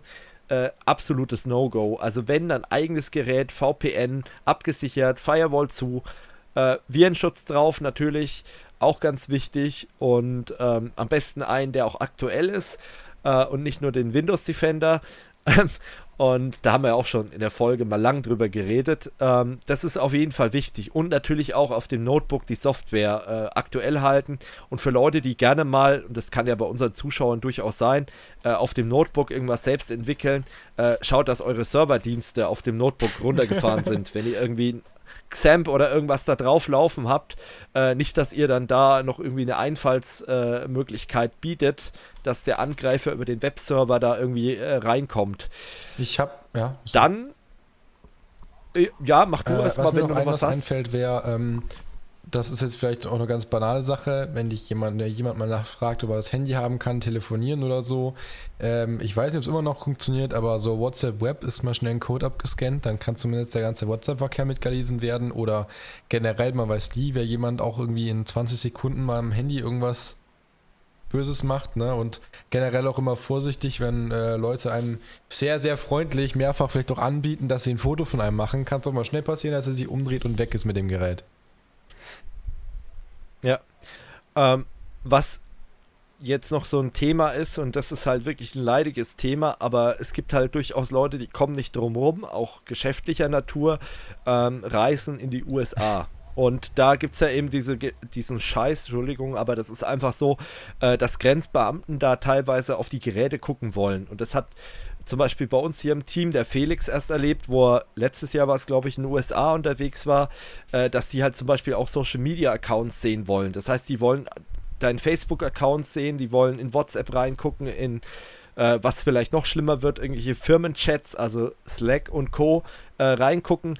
Deswegen sollte man solche Sachen, wenn man einreist, vom Gerät löschen und erst wieder vor Ort installieren. Damit eben die Grenzbeamten sehen, okay, das ist halt Natürlich, man kann auch sich irgendwelche Dummy-Sachen überlegen, was weiß ich, einen Facebook-Account, den man mal angelegt hat, aber nicht benutzt und den dann einloggt, damit es nicht ganz unwahrscheinlich ist, wenn ihr so ein Blanko-Handy dann vorzeigt.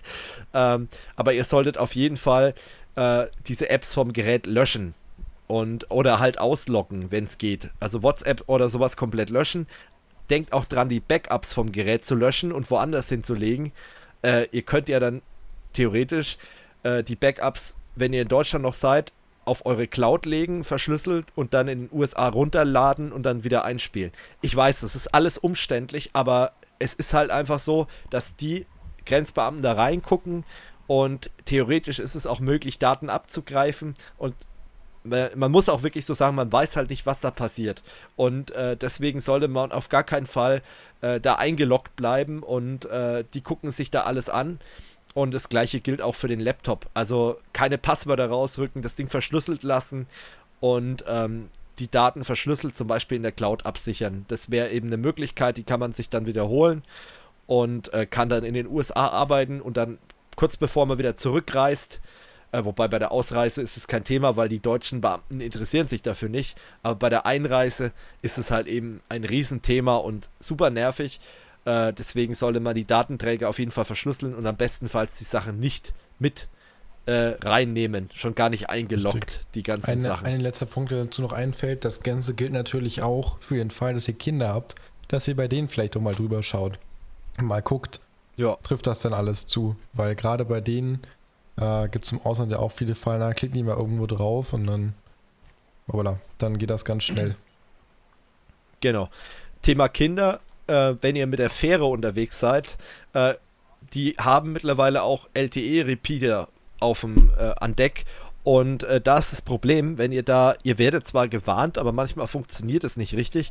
Wenn ihr da im mobilen Datennetz seid, dann wird es relativ schnell sehr, sehr teuer. Also immer an Bord den kostenlosen WLAN-Dienst benutzen, der ist natürlich langsamer aber der kostet nicht so viel. Also da gibt es Geschichten, wo dann irgendwie, keine Ahnung, der 13-jährige Sohn ein Fortnite-Video auf der Fähre angeguckt hat und dann auf einmal eine Rechnung von, von 30.000, 40.000 Euro bei den Eltern ankam, ähm, weil halt dort das Megabyte 10 Euro kostet.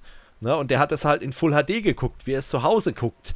Und ähm, deswegen darauf sollte man auch achten und da auf jeden Fall nicht das WLAN, äh, das WLAN von an Bord nutzen und eben nicht das LTE, was über den Repeater und dann über den Satellit geht, wenn man mit der Fähre irgendwo unterwegs ist.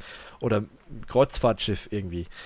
Gut, dann habe ich noch einen Punkt, der ist eher, äh, trifft auf die Offline-Welt. Ähm, man sollte natürlich ein bisschen darauf achten, was man postet. Stich, äh, Stichwort Einbrecher.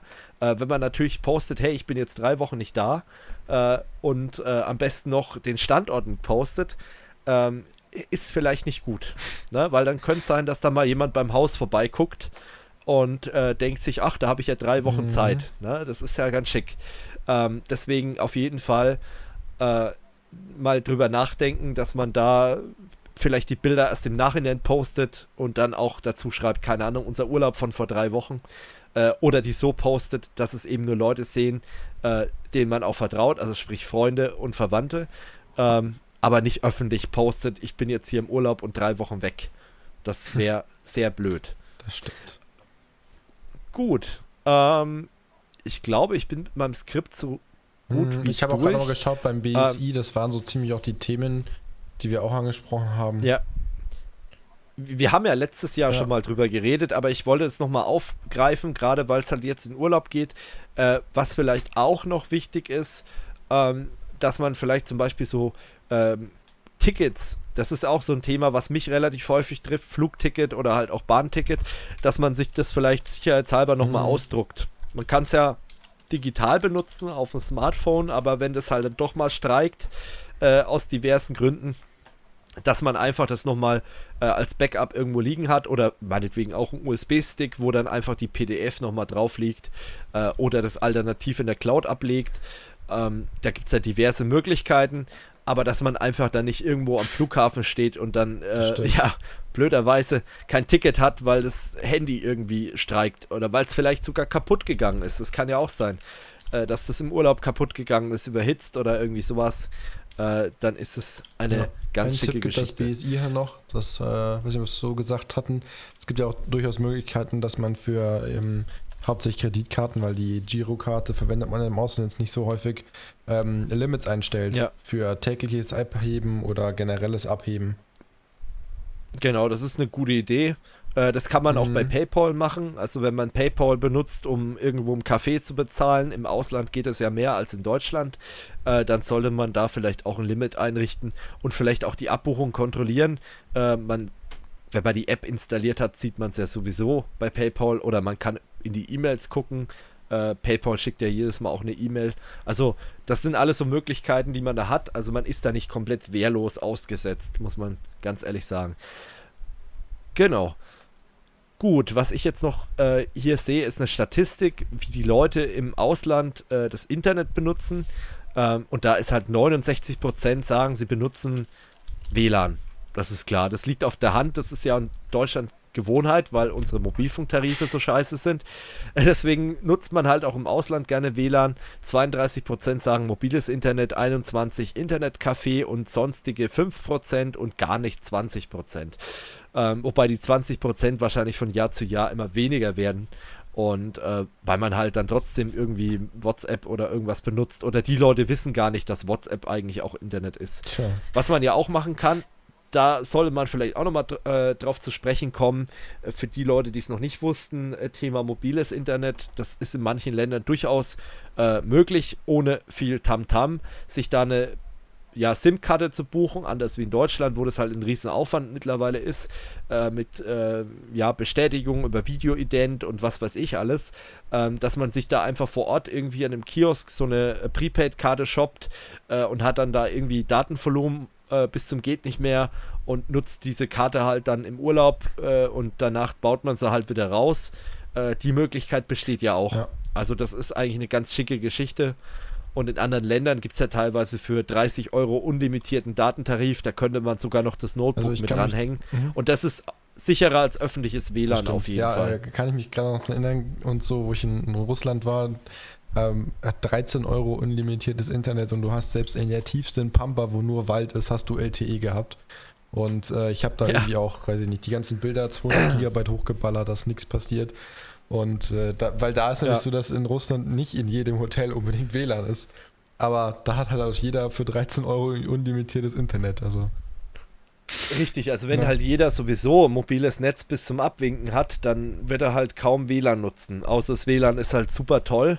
Und ähm, das ist ja auch in den skandinavischen Ländern ist es ja auch so, dass du da halt, da kostet halt 30 Euro, hast du halt in Finnland, kaufst du für 30 Euro dann so eine Prepaid-Karte und äh, wenn du Einheimischer bist, dann sogar nur 20 Euro im Monat und dann hast du wirklich Telefon und Internet satt äh, und kannst dich dann durch ganz Finnland bewegen. Ne? Also das ist schon eine geile Geschichte. Das stimmt. Gut. Und äh, klar, EU hast du jetzt auch EU-Roaming. Also von daher, äh, wenn die Tarife roamen, dann ist es mittlerweile ja auch kostenlos, dass du in der EU bis auf halt, äh, gut, ist kein EU-Land, aber Schweiz oder so, hast halt immer noch das Problem, äh, dass du halt dann trotzdem äh, zahlen musst. Aber wenn du jetzt zum Beispiel in Frankreich unterwegs bist oder auch, auch in Finnland zum Beispiel, dann kannst du mit einem Datentarif aus Deutschland dann in dem Land äh, ohne Probleme arbeiten. Ähm, wichtig ist halt, dass der Tarif das macht. 99% der Tarife machen das, aber zum Beispiel dieser Freenet-Funktarif mhm. für 30 Euro, wir hatten, glaube ich, mal in einem Podcast drüber geredet, äh, der macht es halt nicht. Das ist ein riesen Nachteil, äh, den kannst du im Ausland halt nicht benutzen. Aber dafür kostet er halt 30 Euro, unlimitiert. Äh, ja, ist halt nochmal eine andere Geschichte. Gut, dann gehen wir mal wieder zurück auf die Themen. Ja, aber eigentlich geht es ja gleich weiter mit Urlaub. Ein ganz kurzer ganz kurzer Hinweis. Ja. Ähm, und zwar ist der die italienische Botschaft in Berlin prüft momentan nach einem Bericht ähm, mögliches Datenleck, von dem auch deutsche Touristen betroffen sein könnten. Ähm, und zwar ist es wohl so, dass Thailand-Reisende, also mehr als 2000 Thailand-Reisenden, sind äh, ungeschwärzte Kopien von Pässen, Krankenakten und Arzneimittelverschreibungen aufgetaucht darunter wohl von 130 Deutschen. Und das Ganze ist vermutlich zurückzuführen auf ein Leck beim Gesundheitsministerium in Bangkok, ähm, das für die Einfuhr von verschreibungspflichtigen Arzneimitteln sehr strenge Vorschriften hat und ja, wie auch immer die da dran gekommen sind. Aber da gibt es halt so ähm, Inhalte, sei es über Krebserkrankungen, Herzleiden, Methadonbehandlung, psychisch, psychiatrische Klinikaufenthalte, Handynummern, private Mailadressen und so weiter von den Betroffenen. Ja, nicht so schön. Ja. Das ist ja fast wie die Geschichte mit den Influencern, die da auf dieser Kaffeefahrt ja, genau. abgezockt wurden. das ist ja genau, das, ich meine, da, das ist auch eine Masche. Ähm, ich habe mir im Podcast ja, drüber wir, geredet, ich weiß gar nicht. Sogar, ich sogar. Ja. ja, okay, also das war ja die Geschichte, wo die da gelockt wurden und es war halt dann doch keine gesponserte Fahrt, sondern die wollten einfach nur die Pässe von denen abgreifen. Weil deutsche Pässe halt richtig was ähm, wert sind im Ausland, ne? Weil Deut genau, weil deutsche Pässe auf dem Schwarzmarkt halt gut ja. äh, zu verhandeln sind. Gut. Ja, gut nicht. Ähm, weiter. äh, nicht, nicht gut, aber weiter. Ähm, ja, Urlaub, wo Urlaub ist, ist auch Hitze nicht weit, gerade wenn es der Sommerurlaub ist. Und äh, Technik und Hitze, naja, verträgt sich halt nicht immer so gut. Deswegen äh, wollten wir einfach auch da nochmal äh, als euer neues Verbrauchermagazin sozusagen mal darauf einwirken und mal kurz äh, darüber reden, was man denn so machen kann, um einfach seine IT kühl zu halten und halt auch seine, äh, sein Geldbeutel zu schonen, weil die Geräte gehen halt Stimmt, auch kaputt. Ja. Und äh, das ist halt auch so ein Thema, was ich immer wieder erlebe, gerade so im äh, Bereich Notebooks, wenn dann einfach mal das Notebook im Auto liegen gelassen mein wird. Mein Vater vor einem ähm, Jahr. Und, und vielleicht auch noch angelassen wird und dann irgendwann ist halt dieser Miefquirl, der da drin ist und so ein bisschen versucht, die Wärme nach außen zu bringen, der ist halt am Limit. Ne? Wenn es im Auto 80 Grad hat, dann ist halt eben Sense. Äh, ne? Also was für Haustiere gilt und Kinder und so im Auto sollte man auch Bier. fürs Notebook vermeiden und für Bier, genau. ähm, was halt auch so ein Thema ist, ist zum Beispiel Navigationssystem. Also wenn jemand noch so ein Teil hat, was man in die Windschutzscheibe ranpappt, sollte man vielleicht, wenn das Auto in der prallen Sonne steht, mal irgendwo einen Fußraum legen, äh, damit da nicht die pralle Sonne drauf ballert. Ähm, also Auto und Technik ist sowieso schwierig. Am besten wahrscheinlich komplett aus dem Auto rausnehmen. Äh, ansonsten halt, wie gesagt, dahin legen, wo die Sonne nicht hinscheint. Ähm, und auch mit anderen Spielzeugen. ja, ähm, ja, gut. Was auch ähm, hilft, ähm, ihr könnt ja. natürlich auch bei der Demo äh, mitwirken, die vor der Zentrale des Deutschen Wetterdienstes gelaufen ist. Äh, die hieß Schluss mit der Hitze. Ja, genau. Das wird mit Sicherheit was helfen. Ähm, Details könnt ihr natürlich beim Postillon nachlesen. Ja, aber das ist halt so ein Thema Auto und Hitze und äh, Gadgets ist halt schwierig. Ähm, was halt auch noch so ein Thema ist, wir hatten es ja gerade mit dem Notebook, wenn dieser Mief-Quirl halt nicht mehr rausblasen kann, dann ist es halt auch blöd. Das heißt, ihr solltet mal gucken, dass die Lüftungsschlitze frei sind und bei älteren Notebooks kann man ja zum Glück noch ein bisschen was öffnen an Abdeckungen. Da kann man auch mal gucken, ob innen drin nicht so eine halbe Katze, äh, was weiß ich, Ka Ka halbe Katze oder so eine Staubwurst liegt einfach ähm, und die dann halt entfernen, ähm, weil von außen sieht man es halt meistens gar nicht so, äh, dass das Ding einfach zugesetzt ist. Ähm, wenn man die Möglichkeit hat, sollte man es nutzen. Natürlich für jemanden, der äh, sich mit Technik gar nicht auskennt oder sich da nicht rantraut, der sollte das vielleicht dann ein Fachgeschäft machen lassen.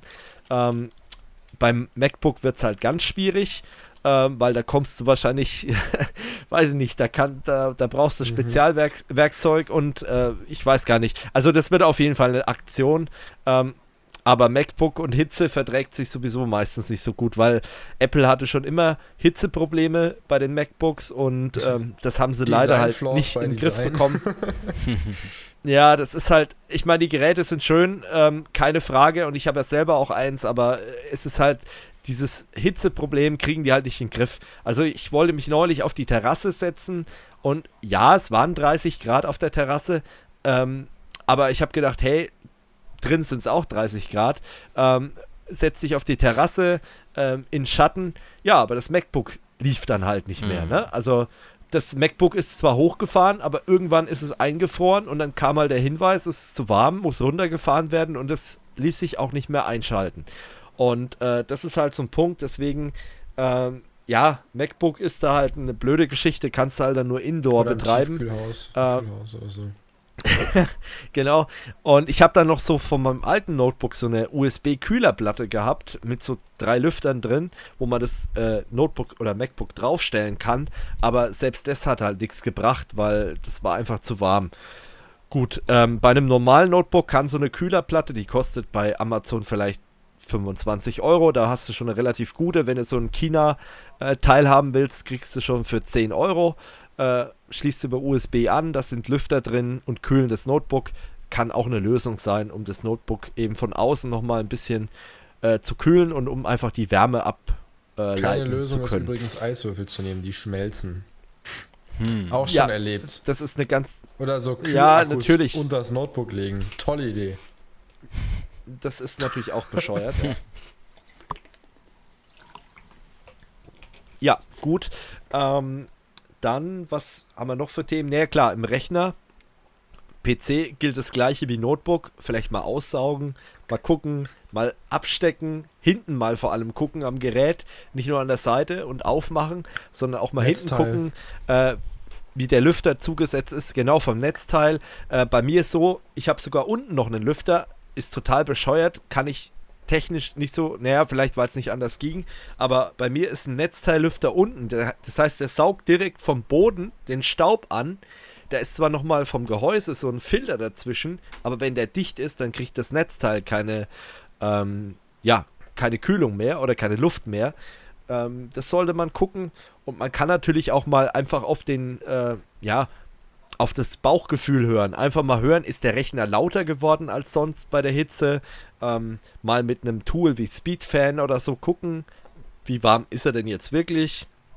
Auch mal bei den Festplatten und SSDs, also bei diesen Caches einfach mal durchsaugen, weil da lagert sich auch der Staub ab und wenn die warm werden, irgendwann geht es halt auch kaputt. Ähm, das sind alles so Sachen. Oder halt auch bei Bildschirmen. Also ich meine, klar, früher war das schlimmer bei den Röhrenmonitoren. Die hatten ja hinten so eine ähm, so Lüftungsgitter, die sich dann zugesetzt haben mit Staub. Aber teilweise hast du halt auch bei LCD-Displays oder so, äh, ist halt auch manchmal viel Staub äh, hinten dran. Und die überhitzen halt dann auch mit der Zeit, wenn die halt dann nochmal so ein Fell von Staub haben. Ähm, weil die haben meistens ja auch keine aktive Kühlung. Also ich kenne kein Display, was eine mhm. aktive Doch, Kühlung schon, hat, aber, ja gut, es ist halt nichts für den ha Hausgebrauch. Das stimmt. Also ähm, ja, das sollte man Gerade auch mal so gucken. Die LED-Panels können ganz schön warm werden. Das ist schon auf jeden Fall echt genau. krass für, für die Leute, die vielleicht äh, zu Hause ein Heimnetzwerk haben, die sollten auch mal ihren Switch angucken, ob der auch schon eine Wollmaus hat oder ähm, ob die äh, Lüftungsschlitze frei sind, ob der Lüfter sich noch dreht. Wenn es ein aktiv gekühlter ist, also gut, dann haben wir schon ein etwas größeres Netzwerk, aber da sollte man auch mal gucken. Ähm, allgemein, diese ganzen elektronischen Geräte, einfach mal gucken, sind die zugesetzt mit Staub, äh, kriegen die Luft, ähm, weil oftmals verbaut man die Sachen ja so dermaßen in irgendwelche Schränke rein oder äh, keine Ahnung, Schränke, ne? wo halt noch auch Platz keine ist. PCs in Schränken betreiben. Ich kenne halt so Spezialisten auch aus meiner Arbeit. Ja, weil ich kann ihn irgendwo hinstellen, ja. dann stelle ich ihn halt in den Schrank. Ja, das wird schon reichen, wenn ich die Tür Natürlich. noch ein bisschen offen lasse. Alter, da drin wird's bockheiß. das klappt so nicht. Richtig. Ähm, Habe ich auch schon gesehen in äh, Hotels tatsächlich, dass äh, aus äh, Designgründen der PC dann halt in der Rezeption in dem ja, in, der, in dem Schreibtisch oder wie sagt man da, in dem mhm. Pult mit eingebaut ist und der kriegt halt auch keine Luft. Ich meine, äh, es gibt natürlich Leute, die denken mit, die bauen dann halt da irgendwie Lüftungsschlitze rein und eine, eine künstliche Belüftung durch einen Lüfter, aber es gibt halt auch Leute, die machen gar nichts. Und bei solchen Temperaturen wie jetzt, wo teilweise halt dann so 36 Grad aufwärts, äh, ja, das wird dann halt echt schwierig und echt kritisch dann teilweise. Auch wenn der Rechner ein reiner Bürorechner ist, aber äh, der kann halt dann auch überhitzen.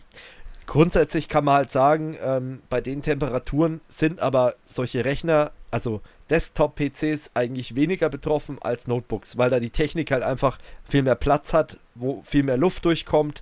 Äh, da ist halt äh, jemand, der mobile Geräte benutzt, wie ein Notebook oder so, ein Tablet. Äh, da ist man halt, hat man weniger Möglichkeiten, die Temperatur zu senken oder die Hitze richtig abzutransportieren. Ne? Das ist halt bei einem Desktop-PC doch nochmal besser. Ähm, genau, also das sind so die Sachen jetzt für ähm, Stau. Ansonsten was mir noch einfallen ja. würde, auch gerade bei der Hitze, äh, irgendwie Handys, Tablets, so Zeugs, Laptops vielleicht nicht am Fensterbrett ablegen, wenn die Sonne voll drauf knallt. Gerade so ein schwarzes genau. Display genau. heizt sich extrem schnell in der Sonne auf und die kriegen dadurch dann auch Hitzeschäden. Genau, Akku mhm. ist halt auch so ein Thema. Also der Akku wird nicht besser, weil er in der Hitze liegt. Und ähm, grundsätzlich, ich meine, die Regelung, die äh, gibt es ja schon seit Jahren oder die, ja, äh, dass man ein Akku am besten zwischen 20 und 80 Prozent betreibt beim Handy. Es ist schwierig, das halt immer einzuhalten, aber es gibt zum Beispiel Apps, die äh, bimmeln dann, wenn der Akku bei 80 Prozent ist, dass du das absteckst. Ähm, aber das ist grundsätzlich eigentlich immer so ein Tipp, weil wenn der Akku voll aufgeladen ist, davon wird er nicht besser, davon altert er, altert er schneller. Ähm, bei Lenovo Notebooks äh, gibt es die Funktion, dass du das Notebook nur bis zu 80% aufladen lassen kannst. Das ist eigentlich ganz nett. Ähm, wie gesagt, ich weiß nur bei Lenovo, dass es es gibt. Bei HP habe ich es noch nicht gesehen und äh, bei Dell auch noch nicht, aber Lenovo kann das und bei MacBook kannst du es halt auch leider nicht machen. Aber wenn du es halt nicht komplett auflädst, dann hält der Akku halt auch länger. Ähm, gut. Ich glaube, so im Großen und Ganzen mit der Hitze haben wir es eigentlich. Äh, natürlich, klar, ich kann in den PC noch mehr Lüfter einbauen ist auch immer so ein Ding, wenn ich an meinem PC sowieso schraube.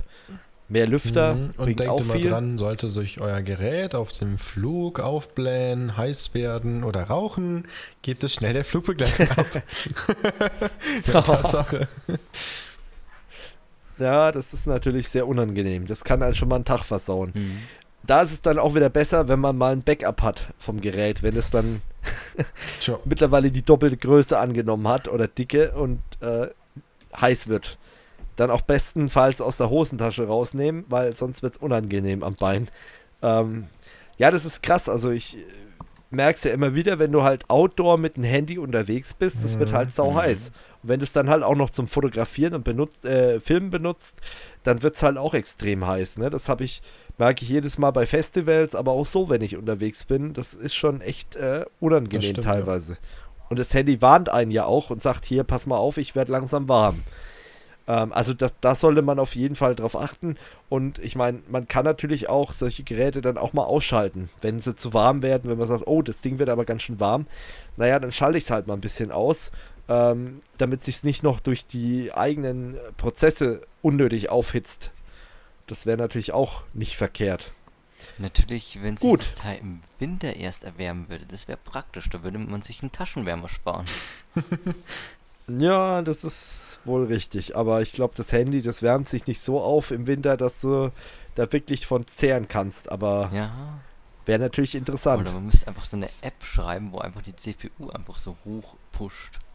Ja, sowas gibt's guck einfach mal mhm. in den Play Store, da gibt es genügend Müll. Also ich glaube, so eine Taschenwärmer-App, wo die CPU hochballert, gibt's schon. Oh je. Einfach mal nachgucken. Ja, ja. Ich meine, ja, da habe ich schon mal was gesehen. Auf jeden Fall. Gut. Nächstes Thema, würde ich sagen. David, du hast ein bisschen was mit ja, Phishing ja, gemacht. Ich, ich, ich habe früher Phishing betrieben, das stimmt. Ähm.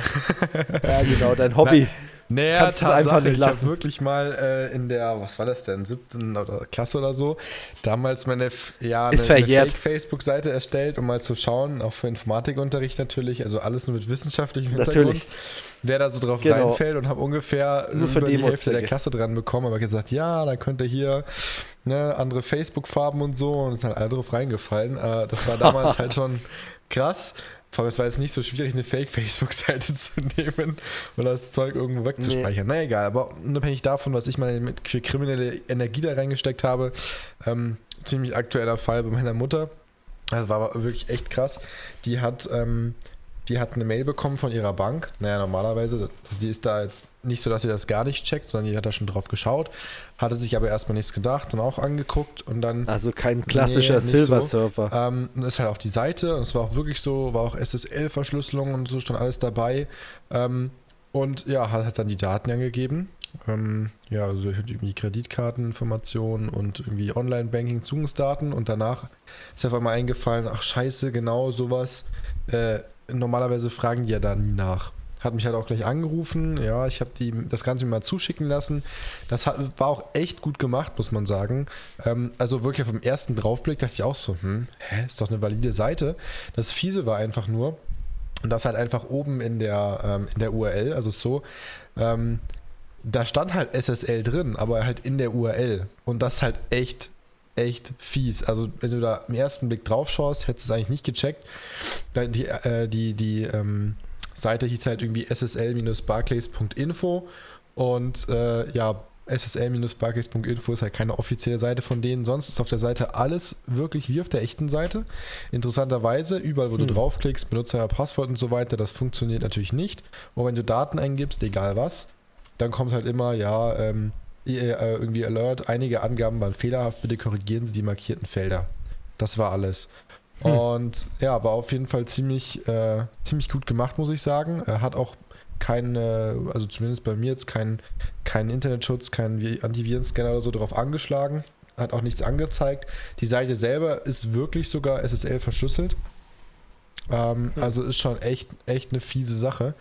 Und naja, gut, wir sind dann ja. zum Glück, also ich habe sofort gleich gehandelt, haben da gleich angerufen, Notservice, die haben alles gesperrt, Karte gesperrt, Online-Banking-Zugang geändert, weil das Wichtige ist halt, wie gesagt, dass man da halt wirklich schnell handelt und auch gleich schaut, dass man die Daten sofort abändert, weil in der Regel, sage ich jetzt mal, sitzen die meisten davon irgendwo im Ausland, meistens sogar andere Zeitzonen, da wird irgendeine riesige Datenbank einfach gefüllt und dies wird dann irgendwann automatisiert genau. durchgeprüft und wenn du bis dahin deine Daten geändert hast, hast du meistens noch Glück gehabt. Deswegen war es einfach wichtig, dass wir das schnell genau. machen. Es ist auch jetzt nichts passiert. Aber sogar die von der Bank haben auch gesagt, boah, das ist aber auch schon echt eine echt gut gemachte Mail. Gut und ich habe schon viel, viel schlechtere bekommen. Und wo ich wirklich dachte, so, da, da habe ich noch nicht mit einem Auge drauf schauen müssen, wusste schon, was das ist. Und äh, ja, was wahrscheinlich auch, sag ich mal, aus der gleichen äh, Malware-Schmiede kommt oder aus der gleichen Phishing-Schmiede kommt, äh, habe ich gesehen bei einem Kollegen, der mir das gezeigt hat von mhm. der Postbank. Äh, da ist ähnliches um, äh, rumgeschickt worden.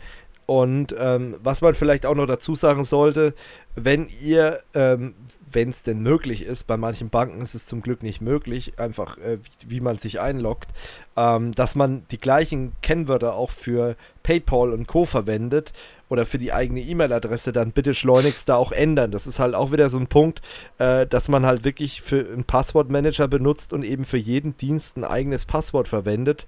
Äh, dass wenn genau sowas passiert, dann ist der Schaden halt nicht so groß, wie du gerade erklärt hast. Dann melde ich das der Bank, dann äh, ändere ich meine Daten, wie auch immer, und fertig ist die Laube.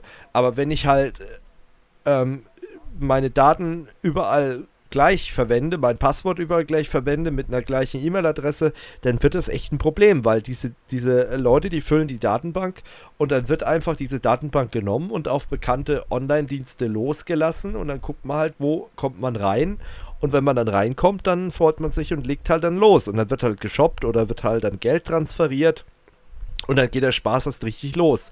Weil es kann halt sein, die machen das natürlich nicht alles gleichzeitig, dass man nach einem Jahr oder nach einem halben Jahr, wenn man das Passwort bis dahin nicht geändert hat, äh, ja, immer noch äh, Opfer werden kann, obwohl die Daten vielleicht schon vor einem halben Jahr abgefischt wurden bei einer äh, Phishing-Aktion. Deswegen äh, sollte man da auf jeden Fall mit Sorgfalt äh, Passwörter wählen und die halt eben auch nicht äh, immer gleich auswählen. Ja. Genau. So viel zum Thema wie gesagt, pass auf und äh, warnt auch euer Umfeld, weil ich denke mal, äh, sag mal, die Zuhörer bei uns hier, die sind wahrscheinlich weniger empfänglich für sowas. Äh, das ist dann eher so, ihr seid dann Admins von, was weiß ich, Verwandtschaft oder in einem Unternehmen und äh, schaut da, dass ihr da die Leute vorwarnt. Ähm, ich sag's auch immer noch äh, mal als äh, Hashtag Werbung.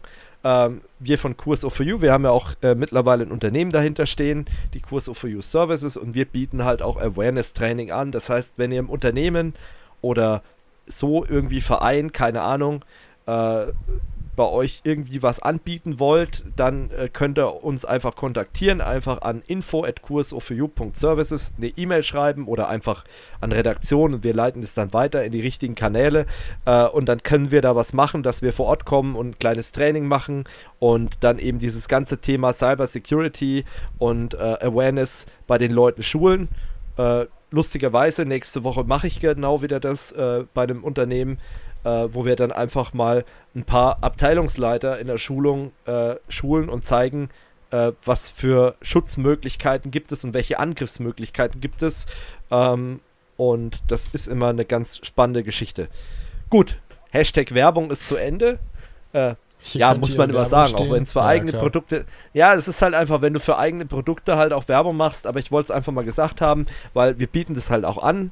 Äh, natürlich im kommerziellen Rahmen, aber wir kommen dann auch vor Ort und äh, da wird dann eben was gemacht äh, und das ist keine Angst, kein Frontalunterricht, also nicht irgendwie langweilig, da redet einer 30 Stunden und äh, ich höre dazu, sondern das ist schon sehr äh, interessant und sehr kurzweilig. Äh, das ist zumindest das Feedback, was wir von den bisherigen Kunden bekommen haben.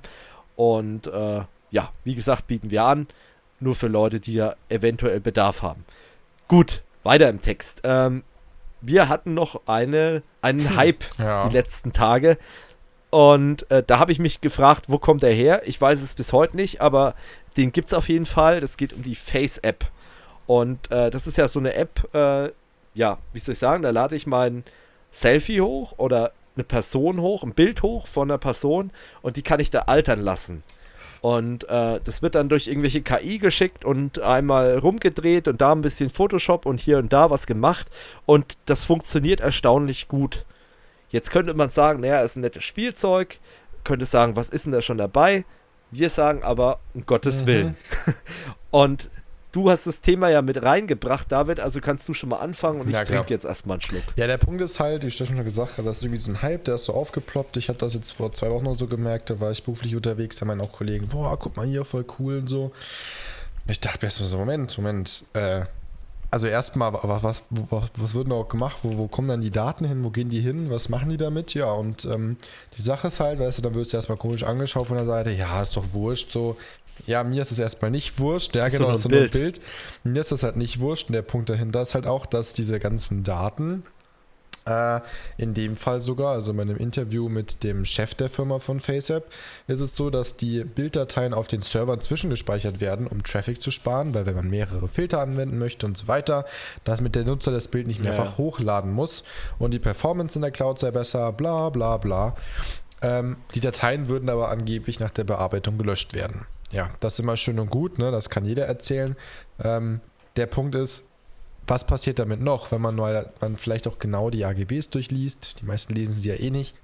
Äh, Denke ich mal, wird man auch entweder da was feststellen oder was ich, was ich zu einem großen Teil vermute, wie es bei den meisten eigentlich ist, dass die Daten irgendwo an andere Firmen weiterverkauft werden. Zum Beispiel an einen Facebook oder so, die damit dann wieder ihre KIs füttern und daraus irgendwelche genau. Daten und Schlüsse ziehen können das ist halt, sag ich mal, da wird ein KI-Modell trainiert dadurch und ähm, man sieht ja schon allein dadurch, dass es erstmal es ist ein russisches Unternehmen, also der Sitz ist ja. in St. Petersburg, genau, St. Petersburg und äh, die Daten werden über AWS, also Amazon Web Services äh, geleitet, das ist die Serverinfrastruktur, die dahinter steht. Ähm, die sind halt über ganz über den ganzen Erdball verteilt in den Rechenzentren von Amazon. Ähm, ja, und wie gesagt, ich meine, die machen das ja nicht, äh, weil sie so gute Menschen sind äh, und weil sie sagen, ach, das ist ja lustig, sondern die wollen ja auch Geld damit verdienen. Und das Ding ist halt, diese Infrastruktur, die da vorgehalten wird, die hat ja standgehalten. Das heißt, das sind wahrscheinlich schon ein paar tausend US-Dollar im Spiel, weil du brauchst ja ordentlich was, äh, um diese Infrastruktur aufrechtzuerhalten. Ähm, und das ist halt eigentlich ein, ein, ein Riesenproblem. Und vor allem, wann hattest du mal die Gelegenheit, so viele äh, Gesichter mit Namen zuzuordnen? Das freiwillig von Leuten, äh, ne? die das einfach von, so genau, machen. Genau, das freiwillig. Dass du da irgendwie... Ja, äh, das hast du ja sonst eher selten. Klar, äh, Facebook gab schon mal Sachen, Google hat da auch schon rumexperimentiert und so und kann das auch zum Teil, aber da ist es ja offensichtlich, weil da tut keine KI irgendwelche Gesichter zu, zuordnen oder so, sondern da ordnet ein Mensch den Namen zum Gesicht zu. Und jetzt könnte man hergehen mit diesen Daten, die man da hat, äh, weiterverkaufen an Facebook, an Google und Co. oder auch an andere Analystenunternehmen, die dann einfach diese Daten hernehmen und das Internet scannen und dann Benutzerprofile generieren. Dann wissen die, okay, der Steffen Kolb, der, der sieht so aus und den finde ich auf den und den Seiten. Da sehe ich, okay, da übt er die und die Hobbys aus, also interessiert er sich dafür. Und das dann noch gematcht mit irgendwelchen Daten aus Facebook, aus Twitter oder aus äh, Instagram, ergibt halt dann ein riesig großes Profil oder auch mal von Amazon zum Beispiel mein ganzes Einkaufsverhalten. Ähm, dann wird es halt sehr interessant und dann kann man sehr viel damit machen und äh, deswegen kann man diese App durchaus kritisch sehen. Also jemand, der dafür empfindlich ist oder empfindlich für, empfänglich für Datenschutz ist, so rum, der sollte diese App nicht benutzen. Jemand, den es egal ist, äh, naja, der kann sie natürlich benutzen. Und ich habe es auch zu David in der Pre-Show schon gesagt, naja, äh, bei uns ist es eh egal, weil uns kennt eh jede KI, weil wir halt auf Instagram oder auf Facebook oder so oder bei Curso for You auf der Seite halt oder auch in manchen Videos eben halt auch zu sehen sind. Aber es gibt ja Leute, die wollen es vermeiden oder die stehen halt nicht in der Öffentlichkeit. Vor allem, die haben das ja ähm, selbst entschieden. also ich habe ja selbst entschieden, ja, genau. dass ich genau. das Bild jetzt da Richtig. hochlade und nicht, ich mache in irgendeiner genau. App für mich ein Foto, was mich altert. Und das wird irgendwo hinterrücks ja. in irgendeine andere Datenbank, was auch immer, weitergeschoben. Ja. ja, und was halt noch viel krasser ist, ähm, das ist halt dieser Android Mark Marketplace, also der Play Store. Äh, da gibt es halt noch tausend Apps, äh, die ähnlich heißen, die aber nicht die Original-Apps sind, die sonst was damit machen, die teilweise auch Malware sind. Ähm, da sollte man auch aufpassen. Also wenn man jetzt sagt, okay, das ist mir egal, ich will die App trotzdem nutzen, dann sollte man darauf achten, dass es auch wirklich die Original-App ist und äh, wirklich von dem Hersteller kommt, weil es gibt halt auch mittlerweile viele Leute, die gemerkt haben, hey, das ist ein Hype und dann programmiere ich da einfach mal eine Malware und schiebe die da in den App Store rein und äh, kann damit irgendwelche anderen äh, Sachen abgreifen. Also da sollte man auch auf jeden Fall Vor vorsichtig ja mit viele sein. Apps auch gar nicht geprüft werden im Play Store, dann kann derjenige auch einfach sagen, ich bewerbe das ja. für Geld. Dann ploppt das bei dir in irgendeiner genau. anderen App vielleicht auf oder generell irgendwie. Ist überhaupt nicht überprüft. Du denkst dir, wo geil, das ist vielleicht der andere Version von FaceApp, die können irgendwas anders und äh, zack hast du das Ding auf deinem Handy. Genau, also diese ähm, Play Store Security, die es ja da angeblich gibt, die ist halt ein Witz. Also da äh, kommt so viel durch, ähm, wo dann irgendwelche AV-Hersteller dann immer noch sagen, Moment mal, die App, die haben wir doch erst blockiert, ähm, weil die das und das macht und da und da Daten hinschickt und keine Ahnung was macht. Ähm, deswegen sollte man da auf jeden Fall ein bisschen aufpassen. Gut, ich glaube, wir haben lang drüber geredet, ähm, aber wir haben noch ein Security-Thema wir haben sogar noch zwei Security-Themen. Ähm, Würde ich sagen, machen wir mal weiter, außer ihr habt noch irgendwas zu dem Nein. Thema. Äh, David, nee, also von daher irgendwas? alles. Genau, dann machen wir weiter. Das war auch ein Thema, was du rausgesucht hast, nämlich die Logitech. Ja, Lücke. richtig. Die ist auch ganz interessant, weil man kann ja mit relativ günstiger Hardware da angreifen und eben zum Beispiel diese Funktastaturen und so weiter abhören.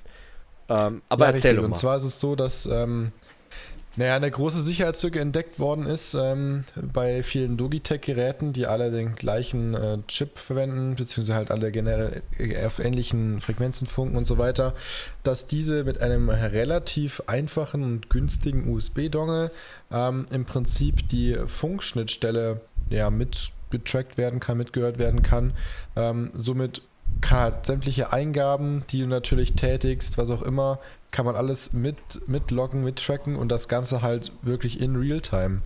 Und äh, das ist halt eine ja. sehr, sehr große, sehr, sehr große Gefahr. Vor allem dieses ganze ähm, System, was Logitech da aufgebaut hat, auf dem das basiert, dieses, dieser Unifying Receiver. Unify. Ich habe selber ja. so, eine, so eine Maus in der Arbeit im Einsatz gehabt. Ähm, habe auch selber noch so eine, so eine Funkenmaus genau damit. Äh, das ist halt sehr, sehr verbreitet und das ist in sehr vielen Geräten inzwischen eingebaut. Und deswegen ist es auf jeden ja. Fall wichtig, dass da auf jeden Fall sofort gehandelt wird, dass die Firmwares aktualisiert werden, ähm, weil wir kennen es genau. ja oft, dass äh, User meistens sehr faul sind, was das angeht, irgendwie Firmware nicht aktualisieren oder generell keine, keine Updates machen. Und das ist natürlich eine riesen Sicherheitslücke, gerade bei vielen Firmen, weil ich sag mal so, neben irgendwie Cherry oder wie sie alle heißen, ist, glaube ich, Logitech auch ein großer Player in diesem ganzen Maus- und Tastaturmarkt. Definitiv. Äh, und das halt bei, ich genau, meine, die machen ja auch keinen genau, Scheiß. Also die machen wirklich das halt bei vielen, vielen Unternehmen eigentlich. auf jeden Fall im Einsatz ist. Ja. Also gerade auch ähm, dieses Thema, dieses Unify, finde ich top. Also ich habe ja auch hier so eine, ähm, vor ein paar Monaten mir so eine, wie heißen die nochmal? Ja. MX heißen die, glaube ich, ne? Gekauft für äh, 80 Euro. Habe ich am Anfang gedacht, naja, für eine Maus ist es schon viel Geld, aber das Ding ist geil. Das ist wirklich, hat eine niedrige Latenz ist keine Werbung jetzt, ne? aber es ist, ist, wirklich so, ich bin überzeugt von der Maus. Die ist echt gut. Äh, die ist wirklich, als hätte man mir nachts irgendwann mal so eine Schablone meine Hand in so eine Schablone oder in so einen, so einen Gips reingetaucht und hätte dann diese Maus entworfen. Also die ist wirklich super, die liegt gut in der Hand.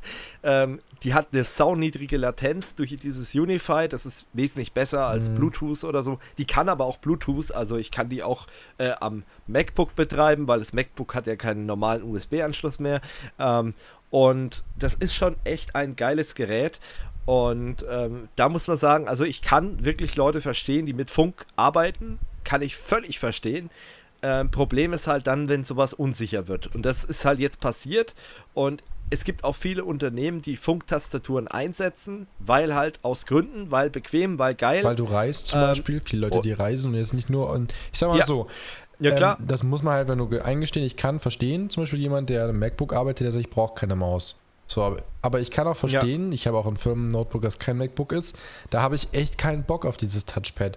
Und da Genau, ja, es dann ist halt einfach halt scheiße, ne? verständlicherweise eben auch nicht eine Kabelmaus mit. Ja, genau. Also die Dinger sind halt wirklich gut und äh, da hat ähm, Logitech schon was Geiles gemacht, auch mit diesem Receiver, der halt mehrere Geräte, wenn sie von Logitech sind und diesen Standard sprechen, äh, halt ansprechen kann und die Latenz ist auch sehr niedrig ähm, im Vergleich zu anderen Funkmäusen. Ähm, aber jetzt gibt es halt eben dieses Problem, das heißt, patch das Ganze und es gibt Updates. Ähm, es gibt keine Rückrufaktion, wie es von manchen gefordert wurde. Ähm, dafür ist die Lücke halt einfach nicht zu gravierend. Ähm, so wie ich das gesehen habe, passiert die ja auch, oder musst du halt beim Pairing-Vorgang Pairing mit dabei sein. Mit dabei sein. Äh, das geht eher ja. aus näherer Nähe, aber wenn das mal passiert ist, kannst du sie aus in dem, in dem in dem Umfeld, wo sie es getestet haben, aus bis zu 20 Metern sogar noch mitschneiden. Aber Genau. Wenn du halt in einem Café sitzt irgendwo in der Öffentlichkeit und machst diesen Pairing-Vorgang, dann ist es halt äh, möglich. Machst du den, keine Ahnung, vielleicht zu Hause, na naja, gut, wenn du direkt an der Wand vom Nachbarn sitzt, äh, kann der natürlich theoretisch, wenn er weiß, okay, du machst genau in dem Moment diesen Pairing-Vorgang, äh, könnte er dieses Paket mitschneiden und könnte dann eben sich in diesen Datenverkehr später einhacken. Ähm, es ist alles trotzdem so, dass ich sage, es ist jetzt nicht so wahrscheinlich, dass es äh, ausgenutzt wird, aber es ist auch nicht so wahrscheinlich, dass es nicht ausgenutzt wird. Also ist so ein bisschen schwierig, muss ich ganz ehrlich sagen, dieses Thema. Ähm, was mir da auch noch einfällt, ähm, dieses Thema ist nicht neu. Das wurde zum Beispiel vor einigen Jahren auf der ITSA vom Sebastian Schreiber, den habe ich auch interviewt, äh, falls ihr das mal sehen wollt. Äh, ist äh, Deutschlands bekanntester Hacker seit zig Jahren oder so. Äh, hat eine eigene IT-Sicherheitsfirma und macht halt eben auch so Live-Hack-Sessions und so weiter.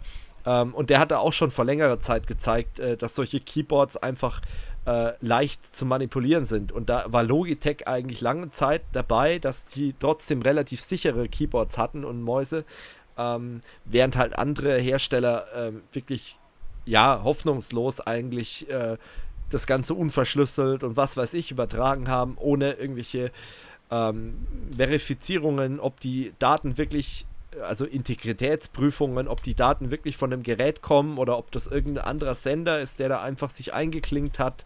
Ähm, brisant. Äh, und das ist was, wo viele halt sagen, das verstehen sie nicht. Brisant wird es erst dann, wenn du Signale senden kannst und die Tastatur mhm. nimmt es an. Das heißt, ich könnte, wenn der Mitarbeiter, Mitarbeiter in der Mittagspause ist, könnte ich einfach sagen, okay, ich habe deren Passwort mitgeschnitten, das gebe ich ein, also funk ich dorthin und dann lasse ich den Rechner über Shell einfach irgendwelche Befehle ausführen und lassen eine Malware nachladen aus dem Internet. Ähm, natürlich könnte man jetzt diskutieren, Firmennetzwerk, wenn das möglich ist, dann sind noch andere Probleme, natürlich, aber es gibt kein Firmennetzwerk, das frei von irgendwelchen Sicherheitsproblematiken ist. Und deswegen sollte man sich gut überlegen, wo habe ich denn Funktastaturen grundsätzlich, weil das wird nicht die letzte Lücke bleiben. Und wie gehe ich mit diesen Funktastaturen einfach um? Ähm, Thema Sicherheit. Und natürlich auch Patchen, klar. Aber das ist ein Angriffsweg, den gibt es auf jeden Fall und der ist nicht legitim. Also der kann wirklich ausgenutzt werden, weil zum Empfangen von den Paketen kann ich natürlich auch weiter wegstehen. Das heißt, ich zeichne das einmal auf mit einer Wanze im Büro. Das kann durch die Putzfrau sein oder sonst was. Und dann spiele ich das irgendwann mal mit einem Sender ab, der aber etwas weiter weg ist. Weil zum Empfangen da muss das Ding ja nicht in der Nähe der Reichweite sein, sondern da sende ich halt mit der höheren Sendeleistung und sitze halt einen Kilometer weit entfernt.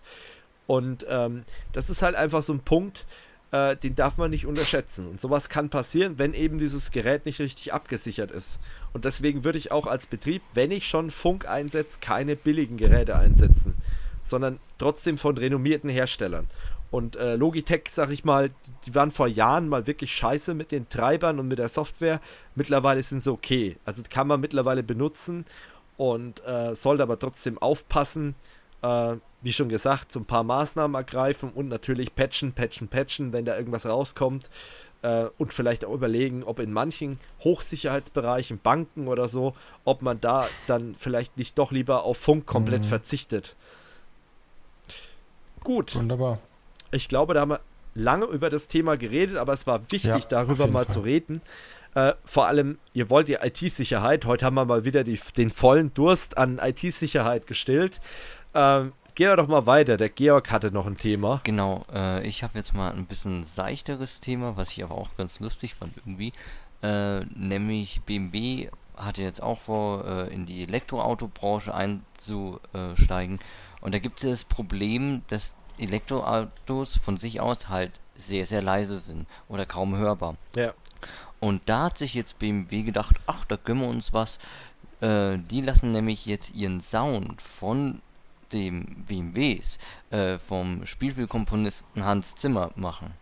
Also der, wo jetzt auch für Filme wie Fluch der Karibik da äh, den Soundtrack, Soundtrack gemacht, hat. gemacht, hat. Also das fand ich eben ja. auch ganz witzig ne, da kannst du dann hier mit so einem Soundtrack dann über die Autobahn heizen. Nee, der designt dann tatsächlich so ein richtiges Motorgeräusch. Also das soll sich dann so anhören wie beim normalen Auto. Hm. Na, ich, ich dachte schon, dann kannst du mit Pirates, Pirates of the Caribbean dann über die Autobahn heizen. Kommt dann aus dem Auspuff raus. Also nicht vorhandenen Auspuff der dann einfach ein Lautsprecher dann ist. spricht dann ab und Aber zu Davy Jones zu mir. Okay. ja, genau. Wahrscheinlich, wenn ich dann einen Unfall gemacht habe, dann kriege ich so ein Angebot. ja, das ist, ähm, ist interessant, aber da macht man sich halt wirklich Gedanken und BMW als äh, Premium-Hersteller, äh, der lässt natürlich da keinen Euro liegen, sondern der gehen damit richtig Geld in die Vollen. Äh, wie möchten oder wie klingen dann wahrscheinlich diese China-Flitzer? ne? Die werden wahrscheinlich dann richtig pervers klingen. Wenn BMW sich so viel Gedanken macht, dann ist wahrscheinlich schlimm, wenn der dann so, die hören sich wahrscheinlich dann richtig ekelhaft an. Das, das ist ähm. tatsächlich auch ganz lustig, das habe ich in einem anderen Artikel gelesen, dass äh, die sich äh, je nach Land auch anders anhören. Oder auch von der Lautstärke her anders sind, weiter die Richtlinien anders sind.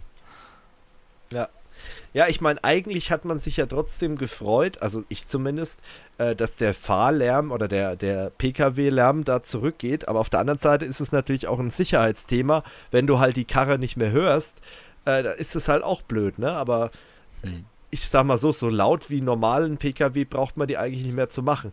Vor allem, was man vielleicht auch machen kann, man kann vielleicht den Schall irgendwie so, äh, ja, ähm, kanalisieren, dass er halt nur den Verkehrsteilnehmern gefährlich wird oder dass die den hören. Aber jetzt der Anwohner, der sein Haus hat, äh, dass der das Geräusch nicht so wahrnimmt. Hm. Das, äh, ich glaube, im Rettungsbereich wird das ja schon gemacht mit den äh, Sirenen und so weiter. Da bin ich jetzt nicht so ein Experte. Äh, da müsste man bei It's Marvin oh, ja. auf dem Kanal gucken, der könnte da wahrscheinlich hm. mehr dazu erzählen. Ähm, aber ich glaube, da gibt es schon solche Möglichkeiten, wo du so Schall hm. kanalisieren kannst, dass eben äh, der, Ein der Anwohner einfach nicht so belästigt wird durch den Lärm. Und das wäre halt auch eine Sache, die kann man mit den Elektroautos wahrscheinlich dann viel besser steuern, wenn das halt wirklich künstlich erzeugte ja, Signale glaub, bei, sind. War das nicht bei dem Nissan Leaf oder irgendeinem hatten sie es ja auch schon probiert und da ist es so, dass das nur bei niedrigeren Geschwindigkeiten, also wenn du jetzt irgendwie unter 50 oder unter 30 bist, dass die die Geräusche machen, weil auf der Landstraße brauchst du es zum Beispiel ja nicht. Oder eher nicht. Ja. Ja, das stimmt. Da denke ich mal, macht es eher weniger Sinn. Aber das ist schon interessant, dass man da so viel ähm, Arbeit reinsteckt. Aber ich meine, es ist BMW. Mhm. Hallo? Ich glaube, da ist das Geld zu Hause. Ich glaube, in der Diskussion ging es auch darum, dass der Fahrer eben noch dieses Fahrgefühl hat. Dass da auch innen dann das jeweilige mhm. Fahrgeräusch dann ist. Ja, ich glaube, das ist für viele durchaus relevant, mhm. weil ähm, gerade Leute, die halt ein Auto nicht nur kaufen, damit es von A nach B fährt, äh, sondern halt auch dieses Feeling haben wollen, das kann ich schon irgendwie ja. nachvollziehen. Auf eine gewisse Art und Weise. Ähm, ich meine, ich sag mal so ganz ehrlich, das wird noch dauern, bis äh, diese Enthusiasten und diese Heizer in Anführungsstrichen sich ein Elektroauto kaufen. Äh, aber äh, klar, warum nicht? Ich meine, Power hat ein Elektroauto mhm. mittlerweile schon. Man muss halt nur mal gucken, dass die halt auch längere Strecken fahren können und ähm, das Ladesäulennetz muss halt besser werden. Das ist ja aktuell auch noch eine Katastrophe. Mhm. Ähm, schon allein wegen den mhm. Tarifen, die du da hast und so weiter. Also, wenn das alles mal gefixt ist, dann ist es, glaube ich, echt eine, eine schöne Alternative. Und wenn die Leute halt auch mal umdenken. Weil viele Leute, das fällt mir in meinem Umfeld halt immer so auf, äh, da kommt dann immer das Argument, ja, wenn ich dann jetzt mal Langstrecke fahre und äh, dann muss ich ja ständig anhalten wegen Laden. Naja, ähm, bei vielen ist es so, dass du schon bei einer halben Stunde relativ viel aufladen kannst, wenn du an der richtigen Säule bist. Und wenn du Langstrecke fährst, dann machst du ja auch Pausen. Dann musst du es halt so einplanen, dass du halt dann da lädst und währenddessen essen gehst und äh, keine Ahnung, Rast machst und dann ist dein Auto ja wieder aufgeladen hm. zum Teil. Und dann kannst du weiterfahren. Einfach diese Denke, naja, ich tank halt, wenn ich muss, ist halt einfach, das sollte man halt dann ablegen. Und die ist halt bei vielen Leuten ist sie halt einfach nur so im Kopf drin. Ähm, aber beim E-Auto ist es halt eher so, ich lade halt, äh, ich plane das halt anders, ne? Und ich, ich äh, richte halt zum Beispiel meine Aktivitäten während der Reise so aus, dass ich halt dann immer Möglichkeit habe zu laden. Aber das äh, checken halt mhm. viele noch nicht so. Und dann hast du einige, ich verfolge einige E-Auto-Kanäle auf YouTube und bei denen ist es halt überhaupt kein Thema. Ne? Die machen, die reisen durch halb Europa, machen da irgendwelche Touren, aber die planen halt dann auch so, dass sie sagen, okay, da gibt es einen, einen Supercharger oder irgendwie sowas. Das sind natürlich Leute, die Tesla fahren, klar. Ähm, und die parken halt dann da, essen dort oder wie auch immer, übernachten teilweise dort, dann ist die Karre wieder voll und dann fährt man halt weiter und dann äh, kannst du schon einige Kilometer damit zubringen. Ne? Also das ist alles kein Thema. Mhm. Aber man muss halt einfach äh, sich dessen bewusst sein, dass man halt nicht jederzeit einfach mal schnell, ich meine, äh, der normale Sprit, der ist omnipräsent, also kriegst überall mehr oder weniger Sprit in Deutschland, äh, muss man halt dann ein bisschen anders planen. Aber wenn das dann mal besser geworden ist, dann ist es auch, denke ich, kein Thema mehr. Das stimmt, ja. Hm. Was ich gerade noch ganz kurz da einschmeißen wollte, zu einem Vor vorherigen Thema. Ich habe gerade durch Zufall wurde mir ein interessanter äh, Blog-Eintrag angezeigt. Ähm, und zwar äh, geht es darum, dass vor über, über 100 Jahren gab es schon äh, Trottinetten, also motorisierte Roller, äh, damals natürlich nicht elektrisch, sondern noch mit Verbrennungsmotor, womit die zum Teil äh, die Leute, die Post ausgetragen und ausgefahren sind, in New York unterwegs gewesen sind. Die sind damals von Krupp gebaut worden, aber das hat sich nicht sehr lange gehalten, ah. weil sie zum einen nicht so einfach zu fahren waren und zum anderen halt, ja, wie gesagt, motorisiert, war halt nicht ganz so äh, günstig. Mhm. Aber nur mal so, also der Trend ist gar nicht so neu, es gab es vor über 100 Jahren schon. Einfach mal nach, nach Trottinetten ja, kommt suchen. alles Im wieder. Prinzip heißt es auch nur Roller aus dem Französischen, aber ähm, habe ich ja. einen ganz lustigen Blogbeitrag gerade dazu gefunden, deswegen dachte ich gerade noch daran. Mal gucken, ne? Ich bin echt gespannt, ja. wie lange sich das hält. Gut, ähm, nächstes Thema, nochmal ein Security-Thema. Jetzt war es aber auch recht. Genau. Ja, vom Georg nochmal. Da hauen wir nochmal einen raus. Richtig, äh, da war nämlich das Problem, dass wieder mal ein Krankenhaus oder in dem Fall ein Krankenhausverbund äh, sich eine Malware eingefangen hat und ja, wie es dann so ist, man kann die Systeme nicht mehr nutzen, mussten die halt alles äh, per Hand dann aufschreiben.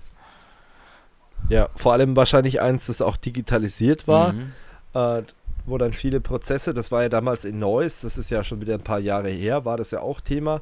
Und da war halt eben auch, also in dem Fall war es ja jetzt in, in Rheinland-Pfalz, aber es waren halt gleich zehn Krankenhäuser. Mhm. Rheinland-Pfalz und Saarland war es. Ähm, ja, Rheinland-Pfalz und, und, Saarland. Das ist so zwischendrin ja, gewesen. Genau. Genau, und das Tückische ist halt auch bei der Geschichte, dass der Domain-Controller ähm, auch betroffen war. Äh, für Leute, die nicht wissen, was ein Domain-Controller ist, also die jetzt nicht direkt aus der Business-IT kommen, ähm, das ist praktisch ein Server, wo ihr zentral in der Datenbank eure Computer habt, eure Benutzernamen und jedes Gerät meldet sich, authentifiziert sich an dem Teil. Das heißt, ihr könnt euch mit eurem Benutzernamen, Passwort an allen Rechnern, die in der Domäne sind, anmelden. Äh, und das macht halt dieser Domain-Controller. Plus noch so ein paar DNS-Geschichten, NTP, ähm, Group Policies, also so Richtlinien und so ein Gedöns kann man da auch äh, mit verteilen. Ähm, aber der steuert halt das komplette Netzwerk. Und wenn sowas halt gekapert wird, dann ist es ein Riesenproblem. Das heißt, wenn nochmal Hashtag Werbung für Kurs for Your Services, wenn wir sowas aufbauen, irgendwie bei Kunden oder auch bei unserer eigenen Umgebung, wird halt sowas immer gesondert betrachtet und abgeschirmt ähm, und am besten auch in andere Netze geschafft. Ähm, nochmal Hashtag Werbung, wenn ihr da Hilfe braucht, Beratung braucht, können wir auch liefern. Äh, Hashtag Werbung Ende. ähm, aber das ist halt so ein Thema. Ich muss halt gucken, dass diese, dieser Domain-Controller auch als das betrachtet wird, was es wirklich ist, nämlich das Herz einer Windows-Umgebung. Und äh, wenn da irgendwas ist, dann ist meistens teurer, äh, guter Rat teurer, teuer. Ähm, das heißt, da muss man halt sagen, besser vorbeugen als Nachsorge dann. Und äh, bei denen ist halt das Problem, musste alles neu aufsetzen. Ähm, lustigerweise, die Kollegen von Heise, wir wollen jetzt mal nicht darauf rumbashen, aber die hatten ja auch ein Problem mit Emoted. Das ist ja auch so eine Malware, die äh, sogar noch schön viel Malware nachlädt. Und da kam eben auch raus, dass der Domain-Controller infiziert war. Und das Ganze kam über eine E-Mail rein. Ich weiß jetzt nicht, wie war es bei denen, wahrscheinlich auch per E-Mail. Um, Oder es ähm, gibt keine Informationen. muss ich nochmal kurz reinschauen. Ähm, ja, aber das ist so der Klassiker. Da kommt eine E-Mail, ähm, irgendeine Sekretärin öffnet diese E-Mail, äh, der Virenscanner natürlich erkennt er mal wieder nichts.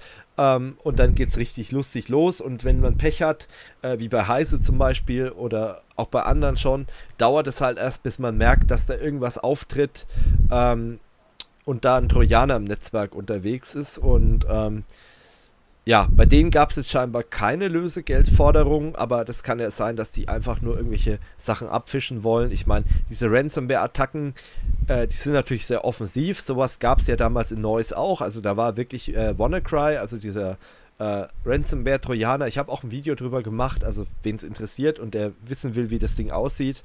Äh, Gibt es auf unserem Channel einfach mal WannaCry eingeben oder auf unserer Website. Ähm, das hat damals ja die Deutsche Bahn erwischt und äh, diverse Krankenhäuser in Großbritannien.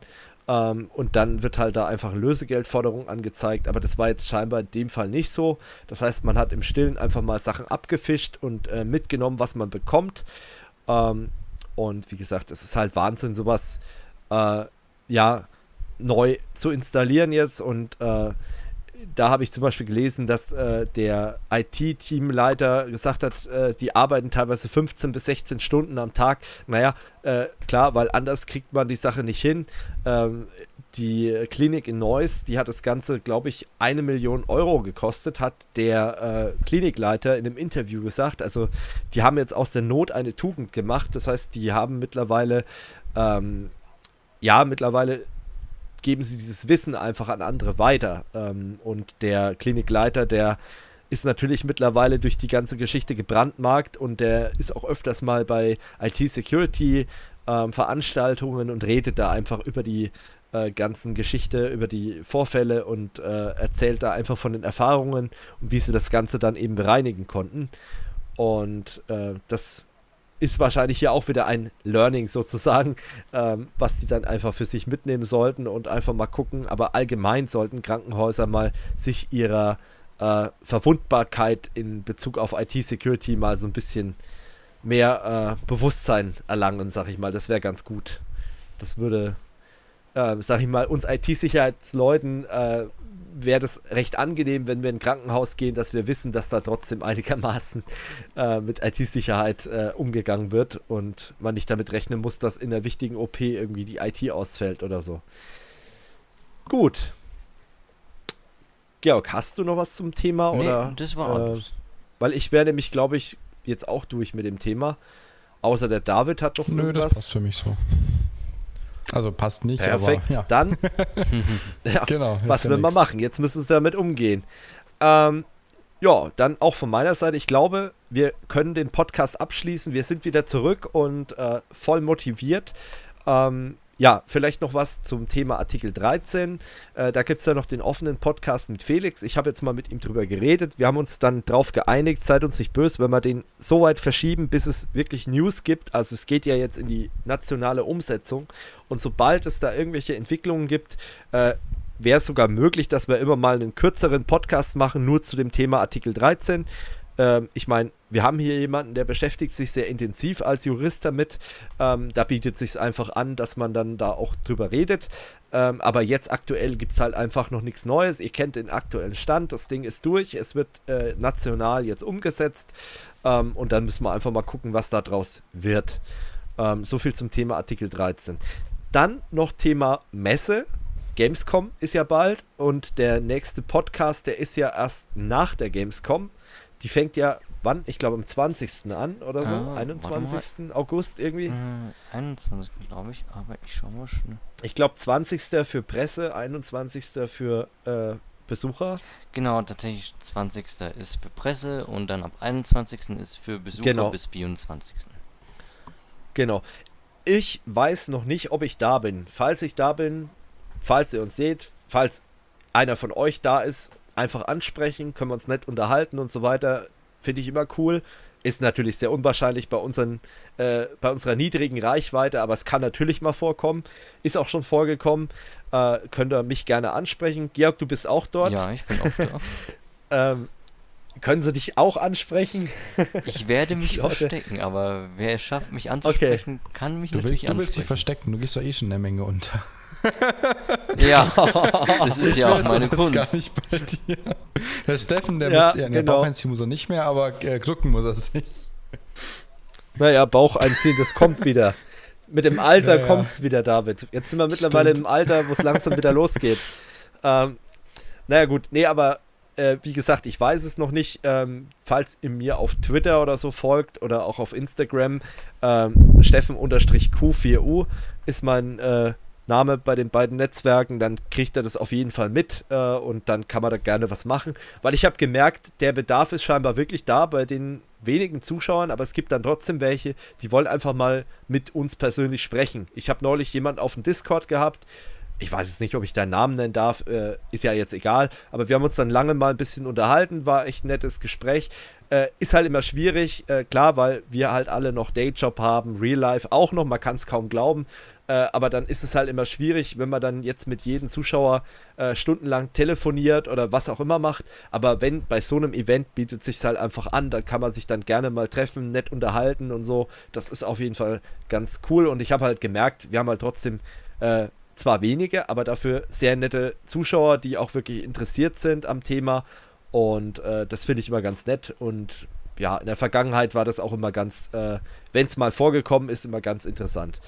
Aber wir sind noch nicht an so einem Stand, wie sag ich mal, was weiß ich, äh, ein Gronk oder so, der auf die Straße geht und äh, jeder zweite, sag ich mal, sagt hier, hey, hallo. Äh, Soweit sind wir zum Glück noch nicht. Äh, das ist auch ganz angenehm, ganz ehrlich. Äh, gut. So viel zu dem Thema. Und dann würde ich sagen, hören wir uns beim nächsten Mal. Wunderbar. Genau, Ciao. bis dann. Ciao. Ciao.